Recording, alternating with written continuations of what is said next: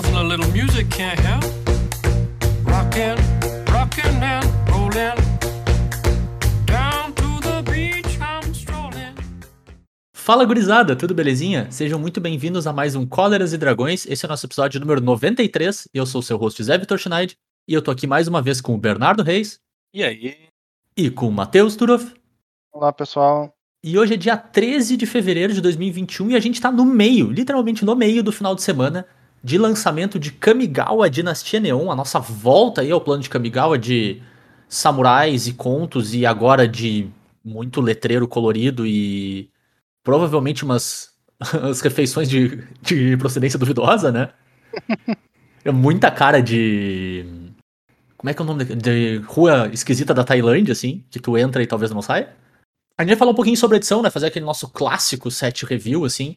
Então a gente vai falar um pouquinho das mecânicas, dos produtos, das cartas. A gente não vai falar tanto sobre história dessa vez, porque a, a história de Kamigawa Dynasty Neon, ela, ela é bem contida em alguns pontos dentro do mundo dele, mas ela começa a dar algumas caras da expansão do que seria, vamos dizer, o próximo grande momento da história do, do Magic depois da Guerra da Centelha, né? Então tem algumas ramificações aqui e ali, a gente quer deixar Pra falar sobre história num episódio futuro aí. A gente tá organizando algumas coisas pra falar sobre isso, então a gente não vai falar tanto, vai tocar só um pouquinho nessa, nessa questão de como foi a primeira passagem dessa volta. Mas a gente vai falar muito mais sobre mecânicas e sobre como jogar e o, o que é interessante de jogar dessa edição nova, né? Em relação ao lançamento, né, a gente tá, como eu falei, bem no meio do final de semana de pré-lançamento, então tá acontecendo agora, pré-release por tudo quanto é canto aí. Já tá disponível tanto no Arena quanto no Mall, então já pode jogar com as cartas novas aí nos dois, mas o lançamento oficial, né? Tu poder jogar campeonato standard, modern, enfim, com esse tipo de carta, é no próximo final de semana, né? Ali no dia 19, no dia 20, tu já vai poder tá jogando o teu FNM standard com as cartinhas novas ali. E de maneira sancionada, bonitinha. Então, muita novidade, muita mecânica massa. Eu nunca vi o Bernardo colocar tanta carta na lista dele de highlights da edição, então eu tô bem empolgado, acho que vai ser, vai ser legal. E vem com a gente, então, vamos falar um pouquinho sobre Kamigawa Dinastia Neon. Listen, boy, someday when you are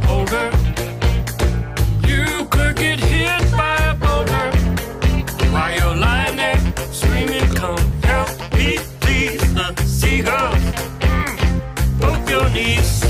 Bora lá então, Matheus, arranha um pouquinho então bem por cima de, sobre a temática da edição e sobre como foi a primeira passagem em Kamigawa também, que fazem uns 15 anos mais ou menos que Magic passou por Kamigawa da última vez, né?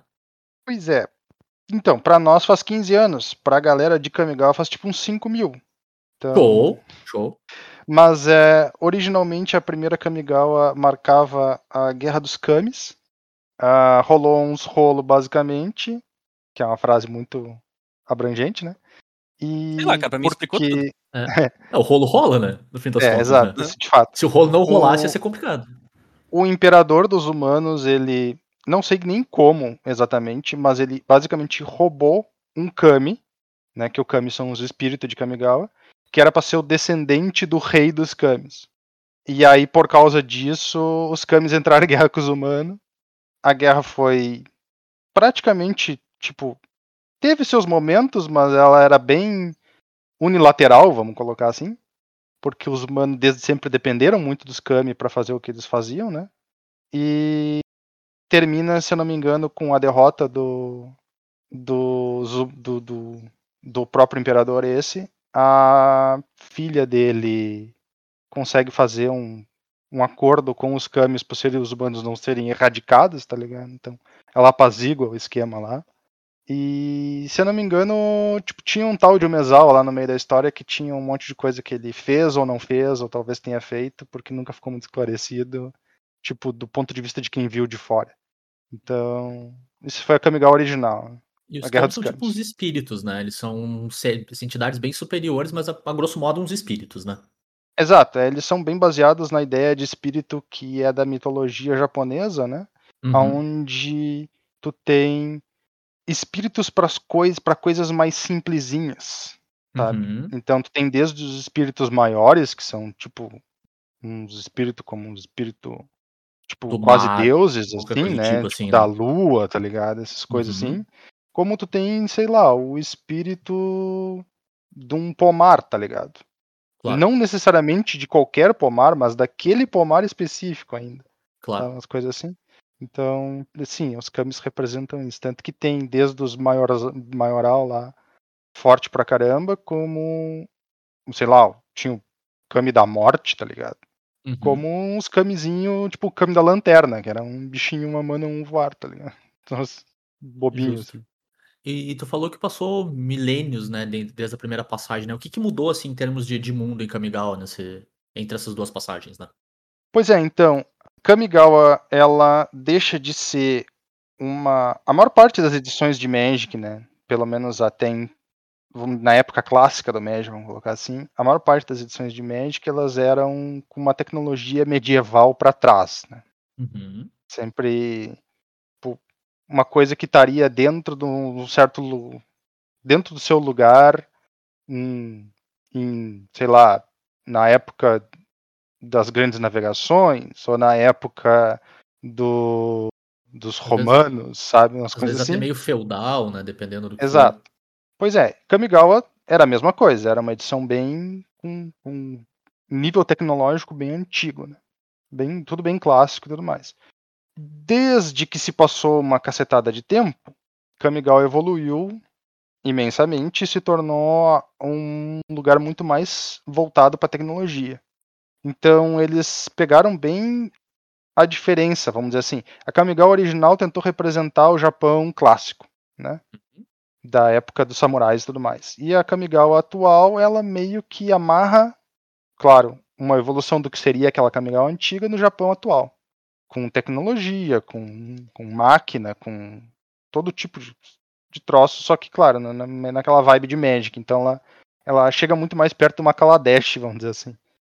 É um steampunk samurai. Exatamente. É o É, Kami- é- Kamigawa Punk 277, né, cara? É É, um- é uma.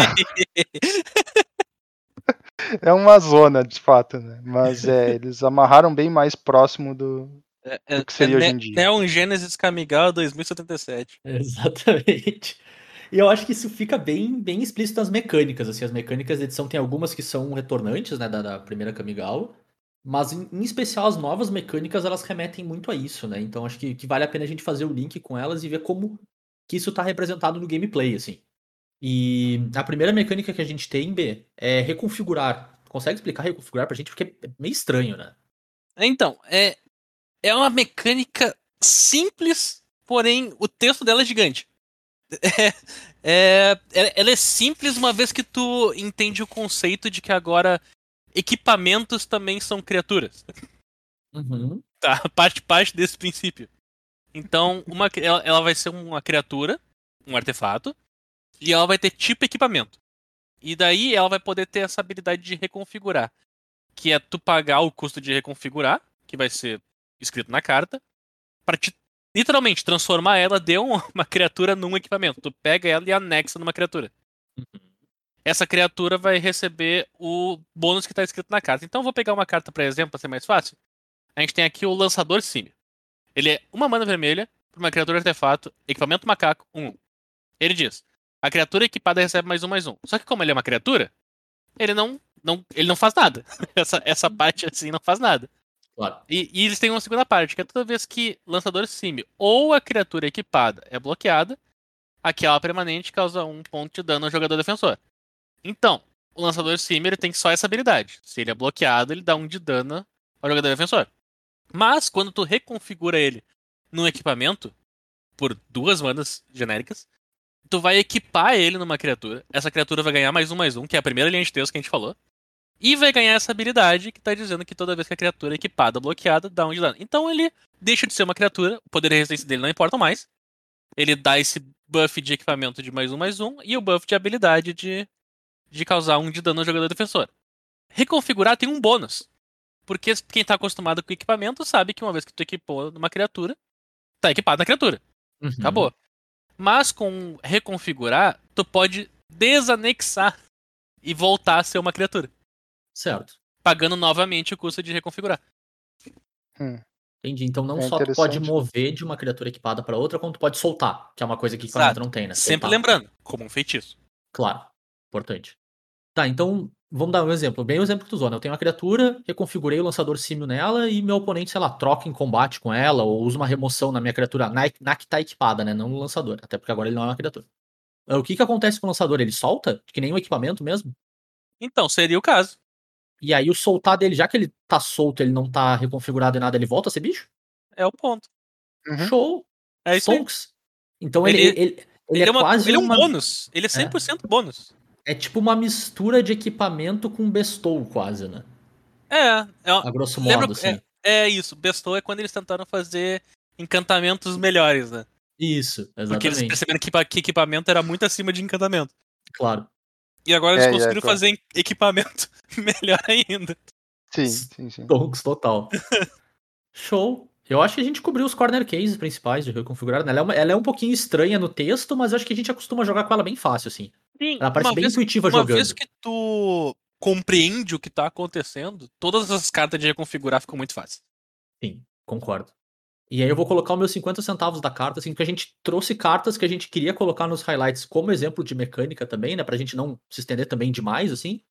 Eu acho que o lançador Simio tem uma boa chance de fazer parte de um potencial mono-red bem nervoso que a edição tá trazendo, mas a gente vai falar sobre outras cartas que entram nesse grupinho mais adiante.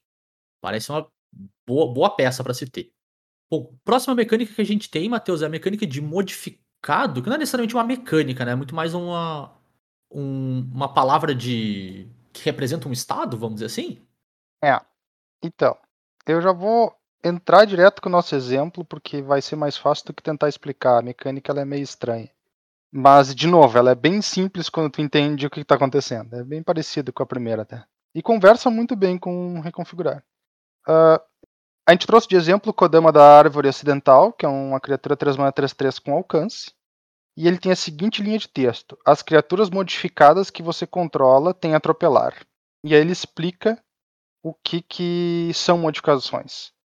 Equipamentos, auras que você controla e marcadores são modificações.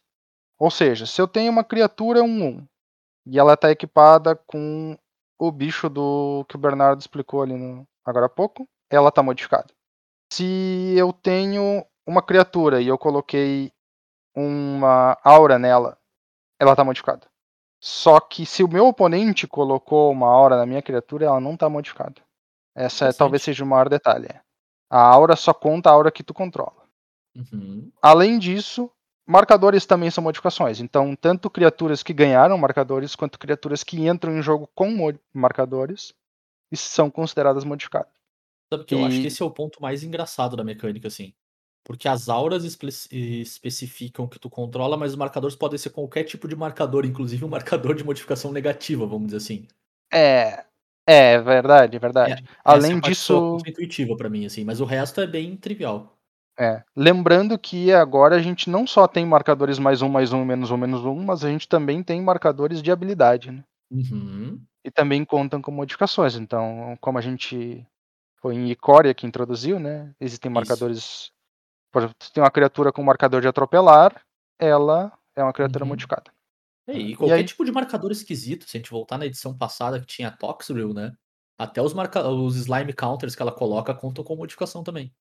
Sim, Tipo, é qualquer exatamente. tipo de marcador, por mais esquisito que seja, É. entra. Eu acho que justamente porque os marcadores são muitos em Sim. quantidades que eles não teriam como de uma forma simples dizer marcadores benéficos contam como modificações. sabe? Claro. Não, justo, justo. Ou, ou qualquer, ou, tipo, marcadores que foram colocados por uma fonte que tu controla também. Tipo, tu É. tem que ter um track muito específico, né? Exato, é bem difícil de controlar, de, de marcar, né? Uhum. De registrar. Ah, é interessante porque os, os planaltas que se transformam em criaturas são modificados. Também, também são. Verdade. Agora que eu me liguei. Os, os Gideon são tudo modificados. Né? Sim, né, meu? Os Buff Boys, né, cara? É verdade. Total eu, eu vou ter que concordar pra volta da morte, tem que estar modificado mesmo. É. É. Aí então o que acontece? O modificado ele pode ser uma coisa que está dando uma habilidade estática, como por exemplo aqui a gente viu, né? na- as criaturas modificadas que controlam têm atropelar. Então está dando habilidade estática para todas as criaturas modificadas. Ou geralmente também tem trigger. E nessa mesma carta já tem trigger. Toda vez que uma criatura modificada que você controla causa dano de combate a um jogador, tu procura no teu Grimório por uma carta de terreno básico, coloca no campo de batalha virada e depois embaralha. Então, uma boa parte das cartas que se preocupam com modificação são habilidades encadeadas. Às vezes é atacando, às vezes é quando dá dano. E eu não duvidaria que tivesse algumas que tivessem habilidades que só pode ativar se tiver modificado. E nervosíssimo não- esse efeito dele, hein? Vocês não acham É. que essa é uma carta, tipo, de power level muito ok pra uma mítica? É, É, Pensando, pensa- pensando de um ponto de vista, assim, limitado mesmo. claro, Uhum. É um concordo. power concordo level muito ok pra uma mítica, cara. é, É, é, de fato. Apesar de ser um efeito bem relevante, assim. Claro, não, é um efeito, é um efeito meio que único no que ela faz. Claro. Ela dá status pra todo mundo, ela tem alcance, ela 3 mana 3 3, mas pra uma mítica, cara, ela não parece aquilo que- aquilo que tu espera de uma mítica, que é entrar em jogo e meio que ganhar o jogo. Uhum. É, que eu acho que Ela- justamente por ser uma carta de 3 mana. É, justamente por ser uma carta de 3 mana que eu tava esperando que ela fosse. não, não, não, não. É que vamos, vamos tentar. Faltou, faltou a vamos- mana azul, Bernardo. Se ela fosse Ah, 1G, ela, ela era quebradaça. Então, eu, eu, eu acho que eu acho que por ser uma carta de 3 mana, que ela fica muito difícil de tu colocar qualquer coisinha a mais nela e ela não começar a ficar meio nervosa demais. Eu já, tava, eu já tava achando que ela ia ser tipo 3 mana 3 4, começando assim, sabe? Ela já entra botando um marcador em algum lugar pra É, justificar o primeiro pra- terreno já. Exato, alguma coisa assim meio desse nível. Ai, Pô, já entrar metendo um marcador mais um, mais um em alguém ia ser. É, Esse é o drop assim, ó. 2 pra rampar o terreno já, meu brother. cara, Vamos lá. 3 mana 3 3 entra colocando marcador e todo o resto do texto que já tem. É. Jesusinho, o que que vocês querem do Magic? Não, Ah, não, cara. não é o que a gente quer, é o que a gente tava É o que, é o esperando. que a gente, a gente tá meio, meio enviesado nos últimos anos, né? O trauma é grande. É que você tem que ver uma coisa, né, gurizada? Essa carta aqui é verde.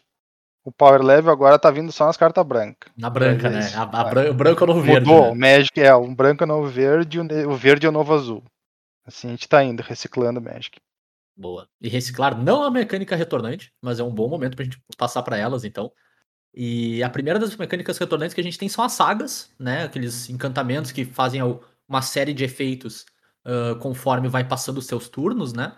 Começa colocando um marcador de, de lore nele, né? Pra, pra, pro primeiro capítulo. E no, logo no início do teu turno, né, no início da tua main phase, tu coloca mais marcadores. Quando tu chega no final, normalmente tu, tu sacrifica a saga, mas aqui a gente vai ver que as sagas de Kamigawa tem um twist, né?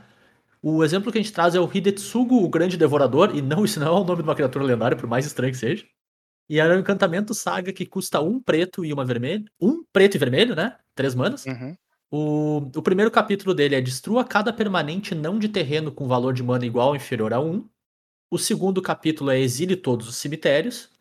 E o terceiro capítulo é Exile esta saga, depois a devolva ao campo de batalha transformada sob seu controle. E essa é a característica que difere as sagas de Kamigawa das demais sagas da, que a gente viu até então, né? Todas elas têm esse último capítulo onde elas são exiladas e voltam do outro lado, e o outro lado é uma criatura encantamento com alguma algum texto, né? Nesse caso é o receptáculo do grande devorador, que é uma criatura encantamento ogro xamã 3/3. Ele tem atropelar e toda vez que o receptáculo do grande devorador causar dano, não precisa ser dano de, de combate nem a nenhum jogador, é só dano, coloca o marcador mais um mais um nele. E a terceira linha dele é toda vez que o receptáculo do grande devorador causar dano a um jogador, se ele causou 10 ou mais pontos de dano àquele jogador neste turno, aquele jogador perde o jogo. Então é, é- essas sagas da edição, como eu falei, tem esse twist, né, de todas elas fazerem esse último capítulo flipando por uma criatura, né, elas são sempre exiladas e voltam, então elas voltam como um novo objeto, ela- então consequentemente, a menos que a criatura em si tenha ímpeto, elas não podem atacar no turno que elas flipam, vamos dizer assim. E todas elas remetem a Kamigawa antigo, eu achei isso bem interessante, assim, é contando algum pedaço de história que aconteceu ou durante ou logo após o que a gente viu em Kamigawa da outra vez. E o, o lado criatura remete a uma criatura que foi importante, a algum momento que foi importante durante a história do plano em si, né? Também bem Uhum. bacana, eu acho que tem muita cara da- das sagas que a gente viu mais em Dominária, mesmo que é con- tentando te recontar a história de maneira mecânica. Eu achei bem, bem legal mesmo, assim. Sim. É, originalmente já lá em, em Teros, quando as sagas apareceram, elas já tinham aquela ideia de. de... Só que elas não estavam te contando uma história do plano. Quer dizer, era do plano, mas não que tu já tinha, tinha visto, né? Porque era a primeira Uhum. vez que estava chegando lá. Mas é, eles usaram para amarrar ainda mais com o teor de justamente das próprias sagas que a gente tem na- no nosso mundo, vamos dizer assim, da, da época lá da, da galera dos, dos romanos, dos gregos, troços assim. Mas aqui eles amarraram super bem com, com a história antiga de Kamigawa. Ficou muito Sim. legal. E é legal pra nos contar muita coisa que aconteceu nesse, vamos dizer, time skip, né? É muito tempo Uhum. de diferença, então é legal tu ver mais ou menos o que, que aconteceu com determinados. A gente vai ver algum- algumas sagas aí no, no decorrer dos nossos highlights, né? O que, que aconteceu com determinadas raças que tinham na, na Kamigawa original, por que, que elas evolu vamos dizer, evoluíram ou tem a característica que elas têm hoje, assim.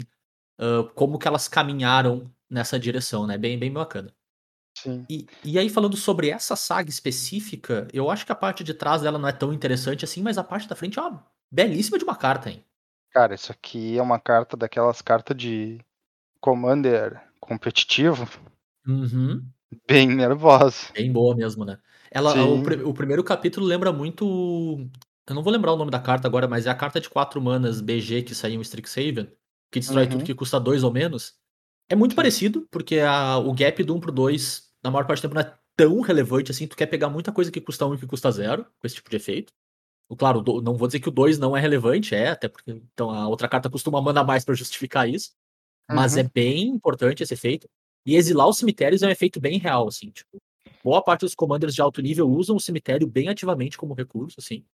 Então Uhum, são dois exato. efeitos bem de verdade pra uma carta só, por um custo baixo. Eu achei bem, bem bacana mesmo, uma carta bem forte. É. Apesar de eu concordo com o Bernardo no comentário anterior, também não parece o power level de uma mítica. São dois efeitos medianos, assim. São dois efeitos bacanas, são dois efeitos bons. Mas não parece uma mítica, parece uma rara. Ah, não. Até porque, É, É, do esse- ponto de vista de limitado, essa carta aqui é horrível.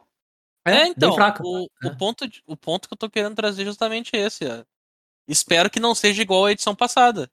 A edição passada, no limitado, era focado na horrível, rara. né? Qual rara tu tinha? É, não. Eu não percebi isso olhando fiquei com essa até sensação agora. também. Então...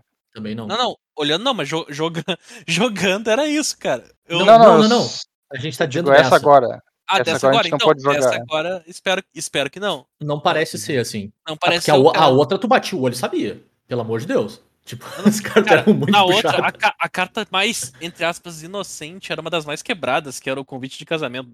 Aham. Ou Era, Era é, bom, é o convite de casamento e encantamento. É. Hum. É. Não. O convite Não. de casamento é o artefato. Tá. Então é, é o Eden alguma coisa, o encantamento de três mana que vai botando token e depois vira uma Ah, sim. É, né? Agora eu não É. lembro qual dos dois é o, convite de casamento. É, exa- essa carta aí, era, era uma das mais Justo, inocentes justo. e a mais quebrada ao mesmo tempo. Você tem razão. E seguindo com as mecânicas retornantes, a gente tem, Bernardo, a gente tem a volta do ninjutsu.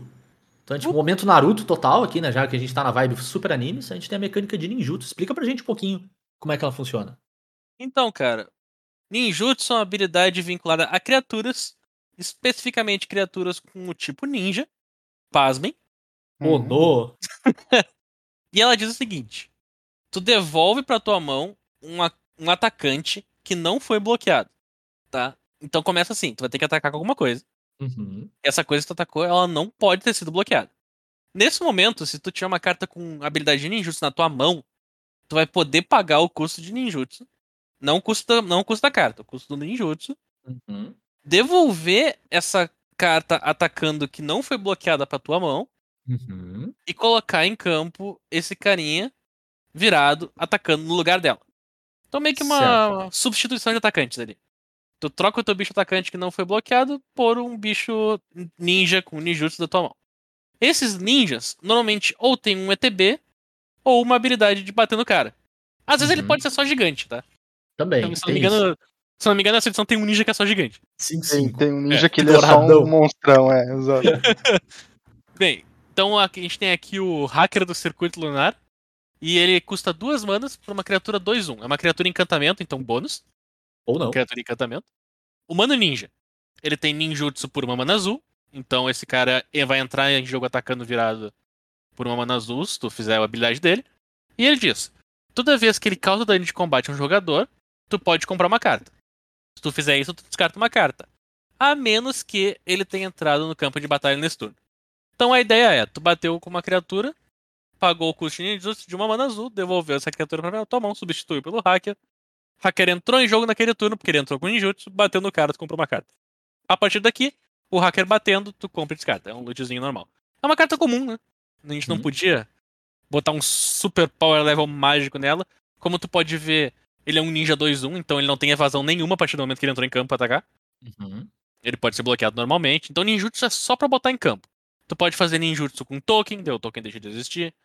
Tu pode fazer ninjutsu com uma criatura que tem habilidade de entrar em campo, que é o que o pessoal gosta de fazer. Porque tu devolve a tua criatura com a habilidade de entrar em campo de batalha pra tua mão, pra te fazer ela de novo. Uhum. O- os ninjas normalmente têm uma habilidade bem relevante quando eles batem, por isso que eles têm esse. Haha, entrei em campo aqui sem ser bloqueado e você vai trigar a minha habilidade. Tipo essa aqui, comprei uma carta. Uhum. E. E- e esse- Pode, pode quer dizer, esse twist da, desse- dessa edição que eu achei legal é que boa parte dos ninjas são um pouquinho melhores do que eles são normalmente no turno que eles entram, assim. Sim. Eu achei um twist bem bacana da edição, porque às vezes realmente o, o efeito do ninja bater no cara é bem relevante. Então eles deram um tone down, tipo, "Pô, ele vai ser muito bom a primeira vez, e nas outras vezes ele vai ser apenas bom. É, é Né? que os ninjas antigos da primeira Kamigawa, eles só faziam coisas batendo no oponente. Uhum. Certo. Esses agora, eles têm ETB também. Eles variam, né? Então não Bastante. tem nem todos os ninjas precisam de fato bater no oponente. Uhum. Tanto que ninjutsu deslevou para a mão um atacante não bloqueado, tá? Sempre lembrando que Uhum. fase de dano Uhum. é uma fase no combate onde uma criatura ainda tá atacando. Então a criatura pode ter atacado e causado dano, e tu ainda tá no combate Sim. com uma criatura atacando. Pode trocar por uma criatura com ETB, que claro, ela não vai bater de novo, mas ela vai fazer um efeito. Sim. É um, eu acho que é o twist mais estranho da mecânica, né? É o, o dano twist já mais aconteceu. Estranho, exatamente. Mas tu, tu falou uma coisa importante, B. E é exatamente o motivo dessa carta tá aqui, na verdade. Ah, esse é um ninja comum. É exatamente por ser um ninja comum que ele tá aqui. Uhum. Porque o bicho bem bom de ficar trocando com o ninja das horas tardias no deckzinho Pauper, hein? Sim.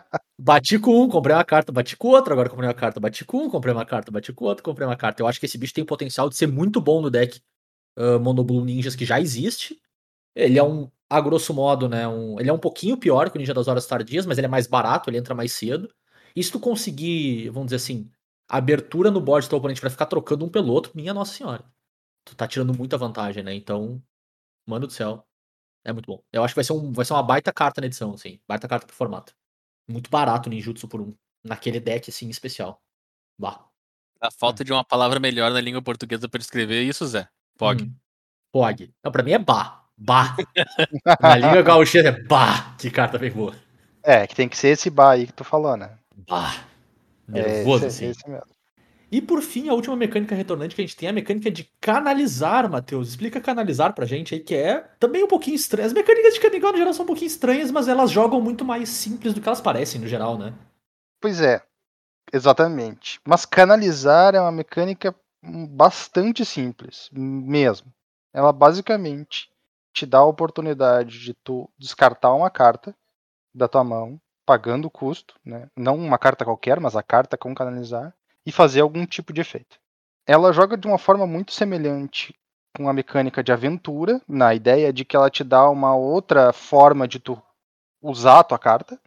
Né? Claro que, diferente de aventura, ela não te dá card advantage junto, porque tu tá É. descartando a carta para fazer o canalizar dela, então tu não tem como necessariamente reaproveitar a carta de novo, né? Tu vai ter que te virar para fazer isso. Uhum. Claro.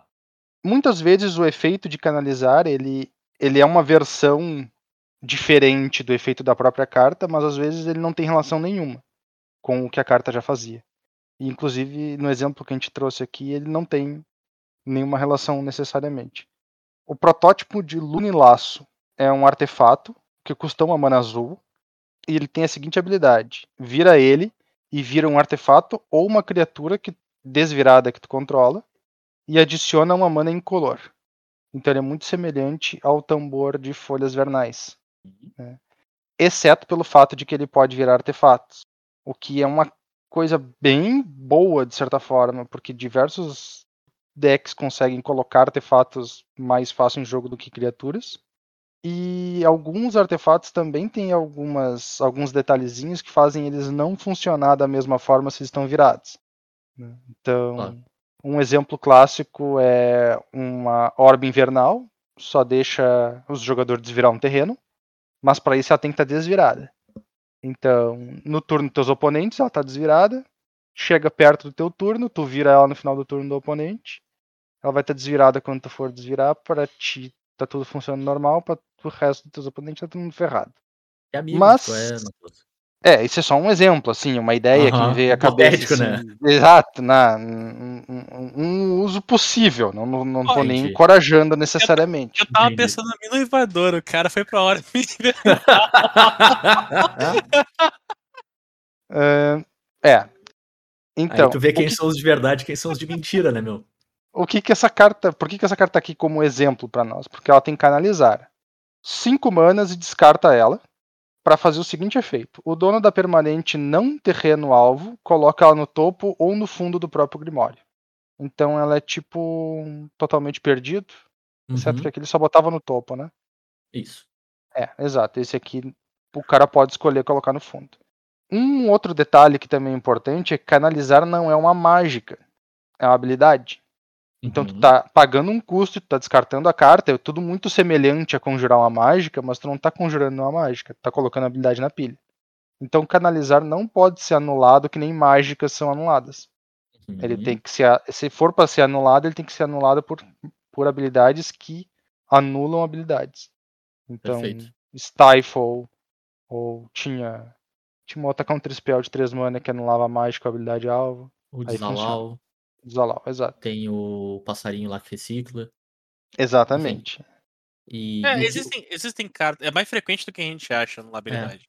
Não, E aí- não Sim. tem em toda edição, mas é mais frequente Claro. do que a gente acha. É que geralmente se a carta não tem alguma versatilidade, ela não joga, né? Só pela habilidade Uhum. de anular habilidades. Perfeito. E aí é interessante, né? Normalmente os efeitos de canalizar né, são um pouquinho overpriced pela versatilidade também, né? Uhum. Então, o efeito de canalizar dessa carta específica, né, por 5 manas é um pouquinho overpriced, porque a gente tem visto hoje em dia de, de bounce pro topo, né? Mas tu ganha pelo fato de ter um artefato de uma mana com mais efeitos e tu pode escolher o modo, ele é quase, quase funciona com uma mágica modal, né? Sim. Então, ah, mas eu tu- quero, eu quero pegar um momento e passar pelo processo de criação dessa carta. Os malucos pegaram e fizeram assim. Cara, e se o tambor mexesse em permanente do oponente? Se além de gerar mana com as minhas coisas, eu pudesse mexer nas permanentes do oponente e colocar no fundo do deck, cara, numa carta só. Que loucura seria isso? Porque elas não têm ligação nenhuma. Daí chega o outro cara, meu, esse maluco é um gênio. Contrata ele. Coloca ele em todas as edições, inclusive pra fazer o próximo From the Vault. Eu acho que o Bernardo tem algum tipo de inside information que a gente não tem, tá ligado? É. Eu acho Não, que tipo, o Bernardo tá em outro fuso diferente da gente, umas duas horas atrás, mais ou Como é, menos. como, é que, assim, como, é sabe? que tu, como, é que tu, como é que tu linka essas duas habilidades, cara? Como é, como é que tu pensa em colocar essas duas coisas juntas? Ah, eu vou fazer um artefato que gera mana, que é parecido com um tambor. E ao mesmo tempo tu pode pagar 5 mana pra descartar e colocar permanente no topo no fundo. Tipo, Cara, pelo tom isso, de voz cara? da tua encenação, eu diria que os caras estavam altamente chapados. É, eu- só pode, tá ligado? É, tipo, não, não dizendo que a carta não funciona, que é uma carta ruim, ou que não seja tenha- não tenha sido uma boa ideia colocar os dois juntos. É só tipo, como é que tu Justo. chega nessa conclusão? Justo, é. é- são, são dois efeitos muito distintos, né? Exato, que cara. tu tira a ideia, né? É, Uhum. exato. Onde surgiu essa ideia que os caras tiveram? Cara, eu, Porque te, eu, eu é uma uma carta- ideia, cara. É uma carta passiva de jogar construído por causa da primeira linha de texto. E ela se torna extremamente versátil se ela jogar construído por causa da primeira linha de texto por causa da segunda. Uhum. Mas tu sabe o que aconteceu, né, Bernardo? Tu sabe muito bem o que aconteceu.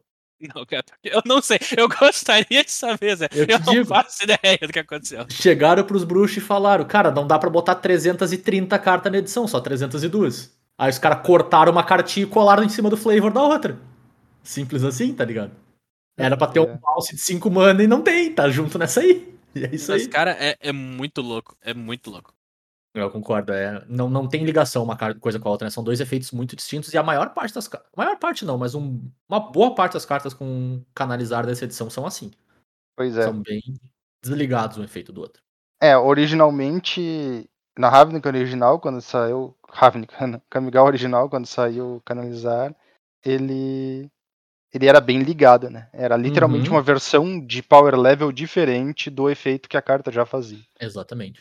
Mas bora fazer aquele nosso clássico Power True sobre os produtos, né? A gente fala um pouquinho sobre o que a edição tá trazendo também. E dessa vez não tem muita novidade em relação às últimas, né? A gente tem todos os mesmos modelos de booster de- ah, das últimas edições que a gente tem visto, né? Então, sete A gente tem boosters. só os 80 tipos de edição diferentes. É, mas aí a gente meio que já, Assim, é já acostumou, né? Então é sete booster, Collector Booster, Draft Booster e Team Booster, cada um com suas peculiaridades, né? Solidificou, né? Solidificou, Solidificou, é. O Booster Fan, né, cara? Devia ter se abrindo pacotinhos. Exatamente. É. As grandes diferenças são que a, a gente tem as Ukiyo-e Basics, que são os terrenos básicos bonitões da edição, que a gente tem visto terrenos diferentes nas últimas edições também, né? E esse aqui eu achei bonito de verdade, assim. Que são aquelas artes japonesa que parece meio tapeçaria, mas que é uma pintura à mão e ficaria bonitona numa parede, assim. Então, Uhum. Fica bonitão na parede, cara. Eu já vi o É. pessoal jogando com os terrenos e não. não, eu concordo, não. é bonito, eu não queria jogar no meu deck, não. Exato. É bonito. É, legal de ter na pasta pra mostrar. Aham, A arte Exatamente. na parede, mas Arte jogar na parede. com eles é tipo. Bah. é isso aí, É. arte na parede. Alguém aí vai ter arte desses terrenos na parede, assim, não faço ideia de quem poderia ser, mas alguém vai ter. Alguém, né, cara? sabe- Misterioso. A gente já viu que muitos das, das ah, artes alternativas, vamos dizer assim, que o Magic tem tra- trazido não fecham muito legal no meio de um deck com outras cartas de Magic, né? Uhum. Tipo, sozinho, assim, só pegar e olhar, bah, bacana, legal, bonito. Mas aí tu bota do lado de uma ilha e do lado de uma de um artefato lá e já não. É, Sim, não tá no lugar algumas- certo. Algumas das últimas artes polêmicas nesse sentido, a gente até conseguia justificar num nicho, que é tipo, ah, se botar com as dual antiga ou colocar com esses terreno novo aqui, ou jogar com os terreno comum, até combina. Esses daqui só não fecham com nada, cara. Fecham com a minha parede. É, Barra assim, ó, e te digo, fecha com a minha parede. fechado É, com a decoração, né? Deve É? funcionar. Não, cara, deve funcionar trilegal com as. A versão japonesa da. Nos Mystical Archive lá. É, do Mystic É. Archive. Isso aí deve fechar mesmo. Aí, daqui a pouco dá pra fazer um deck todo oriental, meu. O Burn não deve estar muito longe disso, cara. Tem, tem raio e tem Light os Helix. já. japoneses estão na frente nesse quesito. Eu acho que eles jogam assim faz um tempo. Um deck todo oriental. Visionário é visionário, né, cara? Vanguarda é. É, cara, incrível, vamos combinar, né? O sol nasce primeiro lá, né? Então, né? Bom, isso é verdade. nada mais justo. E a grande diferença que a gente tem nos boosters também, além da, desses terrenos, é que vários slots são dedicados para cartas de ninja e de samurai, né? Então é a grande. na, na edição passada, por exemplo, a gente tinha o- as cartas do Drácula, né?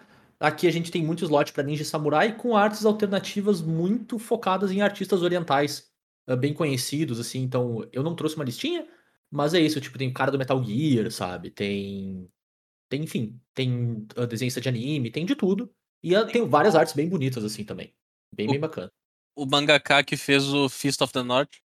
Sim, é. é, eu, eu até meio que alinhei as três que me chamaram mais atenção. Tem, a- nós temos um, um Satoru Umezawa, que foi feito pelo cara que fez o Hokuto, é, Hokuto no Ren, uma coisa assim, o Fist of the North Star. A gente tem uma Tamio, feita pelo cara que fez arte pra Nintendo, pro Zelda. Pro Breath, é- Breath of the Wild, né? Que, cara, é muito. Não, É na verdade, bonito. nem é o Breath of the Wild, é os Zeldas antigos. Ah, é? Eu achei que era do Ele- Breath. Ele fez arte pra. Nintendo Power, dos Ô, louco. primeiros Zeldas, tá ligado? Bah. É. E a gente tem um Satoru Mezawa, que é do cara que faz arte Metal Gear. Esse aí, inacreditável. cara, ele parece o carinha do Rising Revengeance lá. Sim, sim, sim, sim. Mes- mesmo estilinho, assim, é, é bonito. Assim, essas estão bonitas demais. Essas são as três que, tipo assim, mais se destacam. Mas um Sim. monte delas são lindíssimas. É, e elas estão com mais cara de carta de Magic que algumas outras que a gente viu nas últimas edições. Essas casam melhor, assim. Porque o frame é quase igual, muda muito pouco, quanto muito não tem a borda. Mas o frame da carta é muito semelhante ao que a gente tem visto, né? Então elas, elas ornam legalzinho, assim. Uhum. E por fim, a gente tem dois decks de Commander também, né? Como a gente tem, tem visto em todas as edições aí também. E, cara, os dois são meio fora da casinha e eu adorei. Interrogação? Eu acho que sim. Que um deles é o W Veículos. Tan, tela azul, né? Mas é isso aí. Então, o W Veículos, inclusive um dos comandantes que vem do deck é um veículo. É muito louco. E eu achei um baita de um deckzinho. O deckzinho tá bem redondinho. E vale muito a pena, assim, pra quem talvez esteja começando o formato ou quer um pouco aumentar a coleção, parece um rico de um deck, assim mesmo. E tem um deck RG Auras, que eu também achei muito estranho, mas é muito na- nas costas da mecânica de modificado, assim, também. E que é bem legal, que foge bastante, assim, cara. Eu achei legal que os dois decks são arquétipos novos, são coisas que a gente não viu até então. Com interrogação, porque eu fiz um W Veículos um tempo atrás totalmente na sorte. Acontece. E. Visionário, visionário. É. Ah, t- t- dei uma passadinha no Japão, né, cara? Sol nasceu cedo Uhum. aqui. E. Mas ao mesmo tempo, nenhum dos dois é overpower, assim, cara. São bem sólidos, bem honestos, bem entre-level, assim. Gostei bastante dos dois decks. Não tem nenhum reprint de altíssimo impacto, então acho que os decks não vão ter muito chase na volta deles, assim. Deve conseguir com uma certa facilidade, o preço deles não deve subir.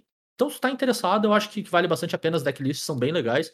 Elas estão disponíveis lá no site da Wizards ou em outro lugar que tu consulte, né? Os spoilers, assim. Eu achei os dois decks bem bacanas, assim. Ainda Uhum. acho que, como sempre, né? As bases de mana poderiam ser um pouquinho melhores, um pouquinho mais poderosas, né? Não necessariamente melhores em si. Mas os dois decks são bem, bem honestos mesmo, assim. Então, famoso vai do gosto, né? É, eu vou ter que comentar, cara. O W. Olha, Uhum. cartinha atrás de cartinha que Bem não é de certinho, jogar né, cara? É bem Não, certinho o deck, cara. é bem Tipo, nervosinho. Tá certo que tu cai na armadilha de que tu vai descobrir todas as cartas de artefato azul, branca e incolor que existem, e daí é, um- é uma, é uma ida sem volta, tu não volta desse caminho. tá ligado? Tu vai, tu vai descobrir umas coisas ali que tu não vai querer sair mais. Mas, cara, deckzinho W tá show. Bem massa, Uhum. né? Eu curti também, cara. Achei É. assim, ó. Bah. Eu achei os dois bem parelho, mas o W é o meu favorito porque. Até por ser veículo, né? Veículo não é que nem modificado, que é uma mecânica de edição. Então o W tem mais possibilidade de expansão, tanto para trás quanto para frente, né? Enquanto, claro, o RG Aura sempre vai sair auras novas, mas as cartas que dão bola para as cartas ser modificadas provavelmente vão parar por aqui, né? Justo. Tu acaba te focando muito no comandante, né? O comandante tá se importando com isso. E tu talvez consiga olhar pra trás pra encontrar enablers melhores, né? Exato, é, tu pode usar enablers melhores, mas Justo. Mas é isso, cara. Vai do, vai do gosto do freguês, né? Acho que não, não foge muito disso. Gosto muito E- de o W. É. Então, bora pra cartinha, gurizada. Bora falar do- dos nossos highlights da edição? Bora. Vamos começar do branco. Todo mundo tem carta branca, então começa de mim. Vamos lá, então. A primeira cartinha branca que eu trago é a Marcha da Luz de Outro Mundo. Baita, Ela é uma. ma- Oi? baita carta. Baita carta. Ela é uma mágica instantânea que custa X e uma branca. E ela exila o artefato, a criatura ou o encantamento alvo com valor de mana igual ou inferior a X. Então, por enquanto, bem straightforward, né? Tu paga um custo e tu exila alguma coisa que custa aquele X. Show. Mas ela tem um, um twistzinho, que é como um custo adicional para conjurar essa mágica, tu pode exilar qualquer número de cards brancos da sua mão.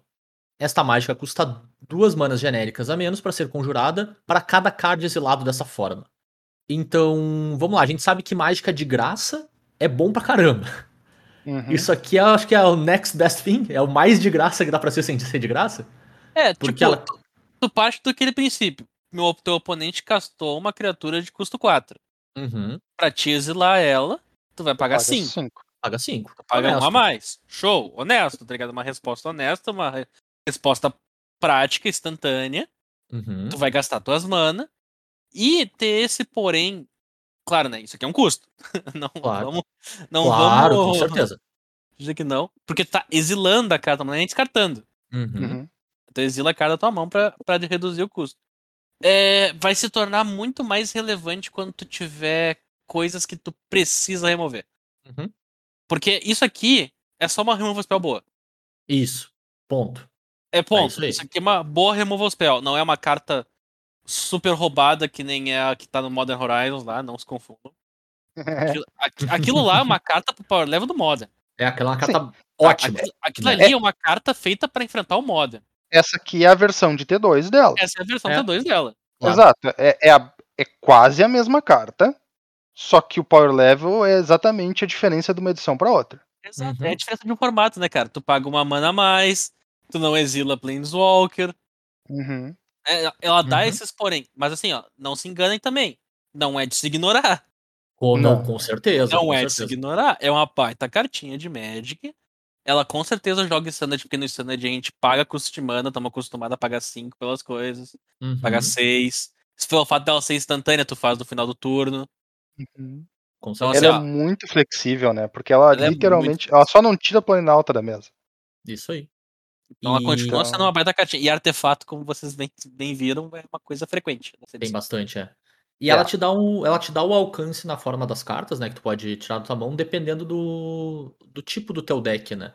Então pensando que tu tá jogando com um deck um pouco mais agressivo, então tu não. Talvez tu não vai baixar tanto terreno no jogo, tu vai parar na quarta mana ali, quanto muito, né? Tu consegue alcançar coisas um pouco mais longe na removal usando custo adicional, né? Então, pô, pago 4 manas aqui, exilo uma carta, eu consigo exilar o drop 5 do cara. Sabe? Que dá uma versatilidade que eu acho bem bacana, assim. É um custo de verdade, como o Bernardo falou, mas às vezes tu tá disposto a pagar esse custo pelo tempo que ela te dá de volta, né? Então é. Nossa, ela, é muito boa, cara. Eu achei uma carta, assim, excelente. Esse, esse é o tipo de carta que vai, ser, vai ficando melhor à medida que vai entrando edição. Uhum, Porque entra a edição, tu precisa resolver encantamento e precisa resolver artefato. claro. Nós já temos algumas sagas da edição anterior. Tem as sagas agora dessa edição, mas as sagas dessa edição viram criaturas, então né, também tem isso. Mas a gente já tem umas sagas da edição anterior. Sagas não, desculpa. Confundi, confundi os. Potato Potato. É, são as classes. Uhum, Ah, sim. sagas. As classes, que são encantamentos que vão tendo efeito, tu tá gastando mana. Então é algo, é, uma, é um encantamento para ser alvo. E nós temos artefatos na edição atual na forma de veículos, que tendem a se popularizar bastante. E veículo, quando não tá tripulado, é só um artefato. E não é todas as cartas, todos os decks que estão preparados para lidar tanto com encantamento quanto com artefato no main deck. Uhum. Então, Concordo. removal versátil boa pode, pode chamar atenção aí, pode pegar que.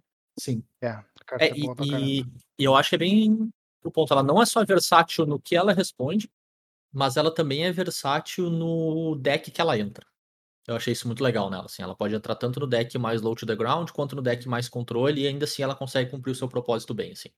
Achei uma, é uma baita cartinha. Ela vai ver, provavelmente vai ver jogo se existir deck branco, né? Eu acho que é a única condição pra ela não ver jogo no período dela inteiro no standard e talvez faça splash em outros lugares também.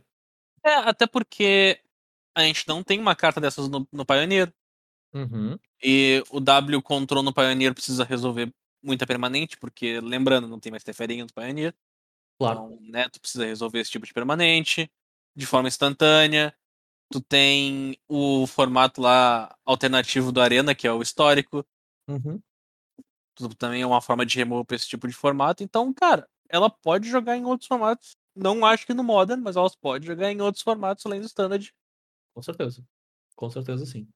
Bom, moving on, a gente tem a Companheira Espirituosa, uma e branco por uma criatura encantamento cão, um um, e diz: quando a Companheira Espirituosa entrar no campo de batalha, compra um card. E chegamos lá, gurizada. Quatro edições cortando custo ou tirando condição, a gente chegou no, no elfo branco, que é um dog, e com uma carta. E é um encantamento. Não era tão difícil assim, né? Cara, Não é eu acho que eu acho que eles estão começando a esticar um pouco, porque É apesar justo, é do justo. elfo ter um elfo, obviamente, por ser elfo, tem Um um, tipo, né? relevante. é, relevante, eles colocaram criatura encantamento aqui. Então isso Não aqui ainda é né? não, eu acho que podia ser só uma criatura. É. Quando vê o encantamento tá aqui pra ajudar a alinhar a sinergia da edição dentro do limitado, pode ser, com certeza, até porque é uma carta comum, né? E esse é o principal Uhum. papel de carta comum. Mas a- é quase um tema ter criaturas nessa edição que tem encantamento e tu não vê necessariamente motivo pra ter encantamento escrito nela, é só upside, sabe? É, eu é acho que é só jogando a edição pro cara perceber se isso é relevante de verdade. Não, porque É. analisando, tu vai, tu vai pensar muita coisa. É, eu, Agora, eu no momento que que tu começa a turno- draftar. No momento que tu começa a draftar, que tu vê se tu realmente se importa com o encantamento nessa carta. Não, não, eu entendo. Eu acho que o ponto do tour é menos mecânico e funcional e muito mais de tipo, por que, que o cachorro é um encantamento? eu chuto, na verdade, é tipo assim, eu chuto que o limitado gosta que esse bicho seja um encantamento, porque é Uhum, o único motivo que eu vejo pra esse bicho ser um encantamento. claro. Entende? Ele poderia facilmente ser um cão espírito, sei lá, ou uma outra coisa, né? E aí tá ah, tudo bem. cara, tu já É. olhou pra ele? Não ficou encantado? Hum, Hum. Mas aí Então eu ele é sou o encantador, encantamento, não não é ele. encantamento. É, eu sou o encantamento. Mas é. Mecanicamente ele é claramente pior porque ele toma desenchante, né, cara? Ah, Nossa claramente O elfo não toma desenchante, né, cara? Por Porque ele compra. Porque ele compra uma carta no deck de Enchantress quando entra em É. jogo. É, exatamente. Bom, mas é isso aí. Chegamos no, no bicho que custa pouco e compra carta no branco. É isso aí, gente. Parabéns. Obrigado. Hum. Daqui a Wizards. pouco a gente vai ver que a gente chegou em mais do que só esse bicho, mas tudo bem. É, não, e daqui a pouco a gente vai ver que talvez já tá legal já também, né? Não precisa esticar demais a corda também, né? Vamos, tá testando o limite, né? Mas vamos ver. E por fim, minha última carta branca, infelizmente não tem o spoiler em português dos decks de Commander no site da Wizards, Bull Wizards, né? Por outro É a- lado, é bom pra saber que é de Commander, né? Bom, justo. Então a carta que vem no deck, o W lá de veículos, né? Que é o Swift Reconfiguration. Uma mana branca por um encantamento aura com lampejo, que encanta uma criatura ou um veículo, e diz: a permanente encantada é um veículo com ah, tripular 5 e perde todos os outros tipos de, de cartas. Né? Então tu basicamente transforma. eh, Se já fosse um veículo, vai seguir sendo um veículo, né? Mas se é uma criatura, ela deixa de ser uma criatura e se torna um veículo, né? Que só vai se tornar criatura de novo quando tu fizer o, o tripular. É uma removal bem versátil. É um efeito bacana. Acho que é um o efeito mais barato que a gente tem de basicamente remover uma criatura como aura, né? A gente tem alguns efeitos similares lá no Commander, como acho que é Dark Steel Mutation e tem um outro que transforma o bicho numa 01 também, agora não vou lembrar. Mas é a versão mais barata, é a versão que tem lampejo, é a coisa mais perto de um encantamento Source Plowshares que a gente tem. E tá muito aqui também, porque já quebraram a carta em. Ela nem saiu, né? Não dá nem pra pegar o deckzinho na lojinha direito, já quebraram ela com o, o Druida Devotado, né? Então tu bota no Druida Devotado, que é uma criatura que custa uma e uma verde por uma 0-2, vira pra fazer uma mana verde, mas tu pode botar um marcador menos um, menos um nele pra desvirar. Se tu tem o Druida Devotado, tu bota esse encantamento nele. Tu pode virar e desvirar quantas vezes tu quiser o Druida Devotado, porque como ele deixa de ser uma criatura, tu pode botar quantos marcador menos um, menos um nele tu quiser. E ele não vai morrer, e tu faz mana verde infinita com duas cartas. Uh, pseudo Instant Speed com, com encantamento sentendo flash, né? E, bom, é isso aí, né? É um combo de duas Ele mana deixa pra. de ser uma criatura. Ele deixa de ser uma criatura. Então ele pode Ele ser uma. pode tirar mana verde no momento que ele entra em jogo. É. Isso. Exato, ele ganha ímpeto, a grosso modo. Aham. Aham. Aham. Só Aham. tá ficando melhor, né? Aham. Cara, é, Então é é isso. interessante porque. É tipo, beleza, é, é isso, mas pra bem da verdade, a carta quebrada é o Duida Devotado. né? Não, justo, com Sim, certeza. sim. É que, tipo assim, é um combo de mana infinito no GW, onde as Uhum. duas cartas sozinhas funcionam super bem. Tu não precisa. Elas não dependem do combo pra ser úteis no teu deck. Eu garanto que eles não fizeram essa carta pensando no combo. Nem um pouco. porque Essa aqui é Não. uma excelente removal de comandante. É, não, é Sim. uma, é uma ótima carta. É. Então é isso, é uma boa carta. Então se tu vai pegar o deckzinho, já vai ganhar um Stonks aí. E é isso, acho que vale o highlight tanto do combo quanto da versão não combo dela. É uma boa removal de comandante também. Porque às vezes é preciso. Às vezes só precisa dizer pro comandante do oponente, aqui não, queridinho. Vamos lá, B, as tuas cartinhas brancas, então, e chegamos na melhor carta da edição. Não precisa falar mais nada depois, né? Há, há, há dúvidas, há dúvidas, mas com certeza, nossa, essa carta aqui é uma, é uma felicidade, cara. Nós temos então aqui a Faixa do Leão. O nome não é tão felicidade assim, tá? Mas a carta é, eu juro. A Faixa do Leão, então, é uma criatura artefato equipamento felino. Se acostumem, a gente vai começar a falar tipos de criatura gigante. Ah, então, ela é- custa duas manas, uma e uma branca. Por uma criatura 1 que tem as seguintes habilidades. Plural. Habilidades. Uma mana branca. Exile o card alvo de um cemitério. Se ele for um card de permanente, coloca um marcador mais um mais um em faixa do leão. Alguém achou isso aí similar com alguma coisa? Mas eu ia dizer, cara, tu tá lendo a carta errada. Tu tá lendo o Lodo Necrófago. Né? É, pois é, né? Esse aqui é, É. o. É o lodo branco, cara. Os caras E- printaram o lodo branco. E aqui a gente chegou, né? É. Vamos combinar, tá ligado? É um lodo branco. Tá, e- ele não te dá vida. Beleza. Não, não dá vida. certo, dá não te vida. dá vida, é bem importante. Por outro lado, ele cresce mais fácil, porque basta remover permanente, não precisa ser criatura. Uhum. Dá pra tutorar ele de seis ou sete formas adicional, por ele ser um artefato, E equipamento. equipamento. É. E. E eu não terminei de ler a carta ainda. não terminou de ler Essa é a carta ainda, exatamente. Eu não terminei de ler a carta, porque tem mais. Pois But é. wait. But wait, there's more. Como eu falei, então, é uma criatura equipamento. Então ela tem reconfigurar por duas genéricas. Uhum. E daí, o que, que, o, que, que o do Leão faz? Pô, tu tá colocando marcador mais um mais um nele, né? Então, a partir desse momento, pra que que tu vai reconfigurar uma criatura? Ah, a gente coloca a linha de texto, que diz que a criatura equipada tem mais um, mais um, pra cada marcador mais um, mais um no faixa de leão. Baita carta, meu. Os marcadores nunca se perdem. Pelo amor de Deus. É, os marcadores Ah. mais um, mais um vão sendo colocados na faixa do leão, mesmo que ele esteja equipado, Uhum. que ele seja um equipamento. E a criatura vai ganhando mais um, mais um por causa desses marcadores. Tipo, a criatura em si que tá equipada não vai ganhar os marcadores, ela ganha só o bônus. Uhum. Cara, Cara, é podem, baita podem- cartinha de Magic, baita cartinha de Magic. podem dizer o que quiser do resto da edição. Pode não ser a carta com que mais dá porrada, o que mais te dá valor. Pra mim é a melhor carta da edição e é isso aí. Ela é muito relevante, cara. Ela, ela faz muita coisa em muito lugar diferente. Pô, tu tá jogando de martelo no Modern, tu consegue estourar um hate de cemitério com a tua É da mesma maneira que o Use funciona.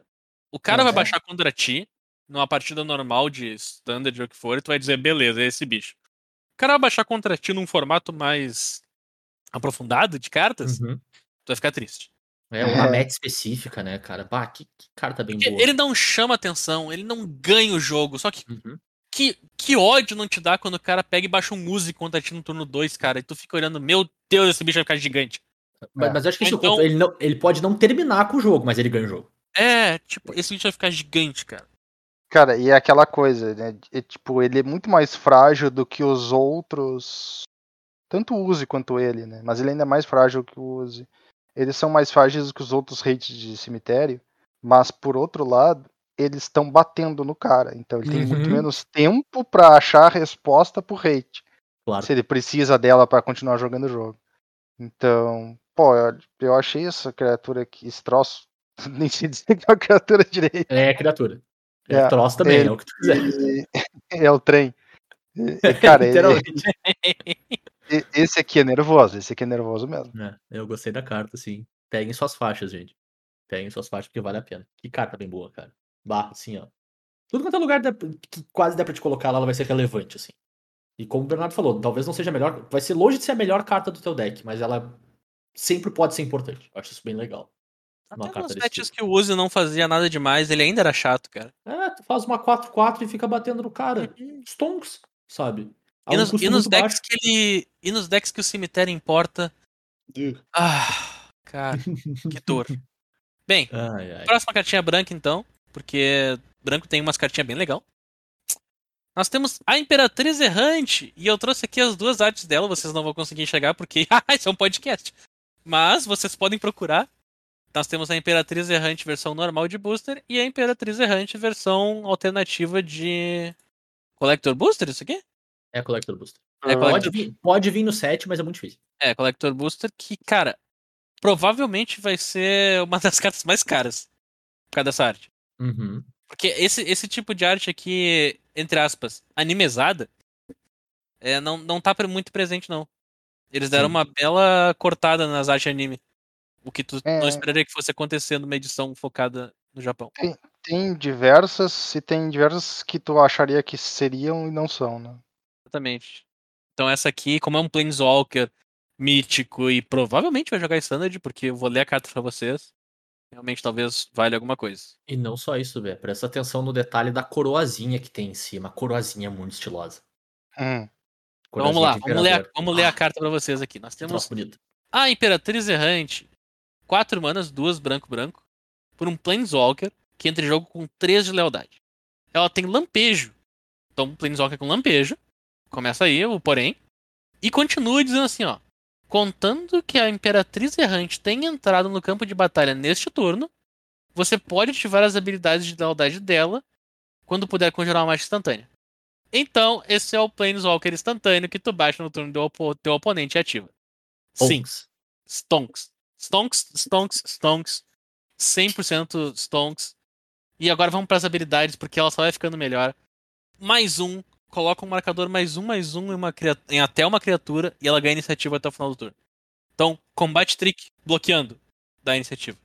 Menos um. Cria uma ficha de criatura samurai branco 2-2 com vigilância. Combate trick, foi um bicho 2-2 pra bloquear. Menos dois. Exila a criatura ao virado. Você ganha dois pontos de vida. Combate trick, exila a criatura do cara. E fica na mesa. E fica na mesa. Então, é um Planeswalker que por 4 manas vai entrar na mesa. Provavelmente resolveu aquilo que tá te atacando. Tá? Se, se tu tiver nessa situação. Se não tiver nada te atacando, ela é um Planeswalker que entra em jogo e faz um samurai. Daí tu desvira, bate com o seu samurai e faz um outro samurai. E a partir daí tu começa a botar marcador, pode fazer um terceiro samurai e ela morre. Cara, o Planeswalker. Assim, ó, sabe, sabe aquele redondinho do redondinho do redondinho pro standard? Uhum. Tá aqui, o power level não é abusivo. A lealdade não é abusiva. Ela não tem ultimate. Ela é uma carta boa. É, o Acabou. fato Não, dela... o ultimate dela é o Bamboozle, né, cara? tu baixa fato- ela e o Got Bamboozle remove o bicho do cara. Exila, cara! Exila! Não dá nem a chance do bicho. O Nossa, fato bem dela bom, não ter ultimate, eu acho que, que, que deixa a carta bem correta, né? Uhum. Porque ela é basicamente, e Boa. a gente vai ver que tem um outro nessa edição também, de outra forma diferente, mas ela é um Planalta que te garante duas ativações. Uhum. Porque se tu faz ela no turno do oponente, bom, o cara sempre pode ter uma remoção instantânea de Planalta? Pode. Mas provavelmente tu vai conseguir ativá-la no turno dele e ativá-la no teu. Então tu quase sempre vai ter duas ativações dela. Uhum. E além disso, é interessante como ela é escrita que o cara. Direto o cara pensa, ah, eu jogo no turno do meu oponente, faço uma criatura bloquear, ou eu jogo no turno do meu oponente e exilo a criatura que atacou. Mas a habilidade dela de deixar tu ativar como instantânea também vai funcionar no teu turno, se tu conjurar no teu turno. Sim. Então, ela tem esse modo secreto que é combate trick da iniciativa, né? Uhum. Então, tu tá jogando T2 com uma remoção, que é um Planinauta, que tu pode usar como combate trick. É bem. E ainda tem o bônus, né? O bônus secreto de brasileiro, né? Que toda vez que tu baixa ela, tu pode começar a cantar aqui de abelha. Que é meter um sou errado, sou errante. Sempre na estrada, sempre distante, né? É. Próxima carta branca, B. Isso definitivamente é uma coisa que tu pode fazer. Claro, cara. Pô. Toda vez que tu não fizer, é uma oportunidade perdida. Próxima carta branca. eu trago pra vocês então da sequência de cartas que eu não sei avaliar. Eu não sei avaliar essa carta, tá? Eu vou ser bem honesto, eu não sei. Mas ela me chamou a atenção porque ela faz de tudo um pouco. E normalmente as cartas que fazem de tudo um pouco fazem tudo de maneira medíocre, Uhum. né? Concordo. Mas então a gente vai colocar ela aqui porque ela faz de tudo um pouco. Provavelmente de maneira medíocre, talvez não. Vamos descobrir. A restauração de Ganjo é uma saga de três manas, duas e uma branca, que diz assim: primeiro capítulo, procure um card de planície básico em seu grimório, revele e coloque sua mão. Nada demais. Três mana por encantamento que busca uma planície e coloca na sua mão. Nada demais. Hum. Segundo capítulo, você pode descartar um card. Quando fizer isso, devolva do seu cemitério para o campo de batalha virado um card de permanente alvo com valor de mana igual ou inferior a 2. Isso inclui terrenos. Hum. Então, tu meio que consegue, entre aspas, rampar. É um Rampant Growth branco, né? Exato. Se tu Tu, tiver land no grave. Se tiver a lente própria grave. planície que tu buscou, né? É, ou então os terrenos com. Tu coloca na mão a planície que tu buscou. Sim, aí tu descarta ela por efeito da segunda eh, etapa e volta ela. Volta lá mesmo. É. Tipo, tu tem algumas possibilidades Ah, ali do claro. que tu pode fazer pra rampar. Tu pode trazer permanente de volta. Como é uma carta de custo 3, tu pode botar um deck que tem menos custo de mana. Não sei. É, é confuso, tá indo pra todos os lados. Lembra como eu falei daquele artefato lá que ia tirar pra tudo que era lado? Uhum. Então, esse aqui Uhum. parece que os caras estavam na mesma vibe quando fizeram.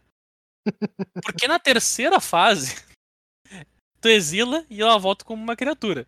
Uma criatura 3-4 vigilância, que quando ataca ou bloqueia faz um token 1-1.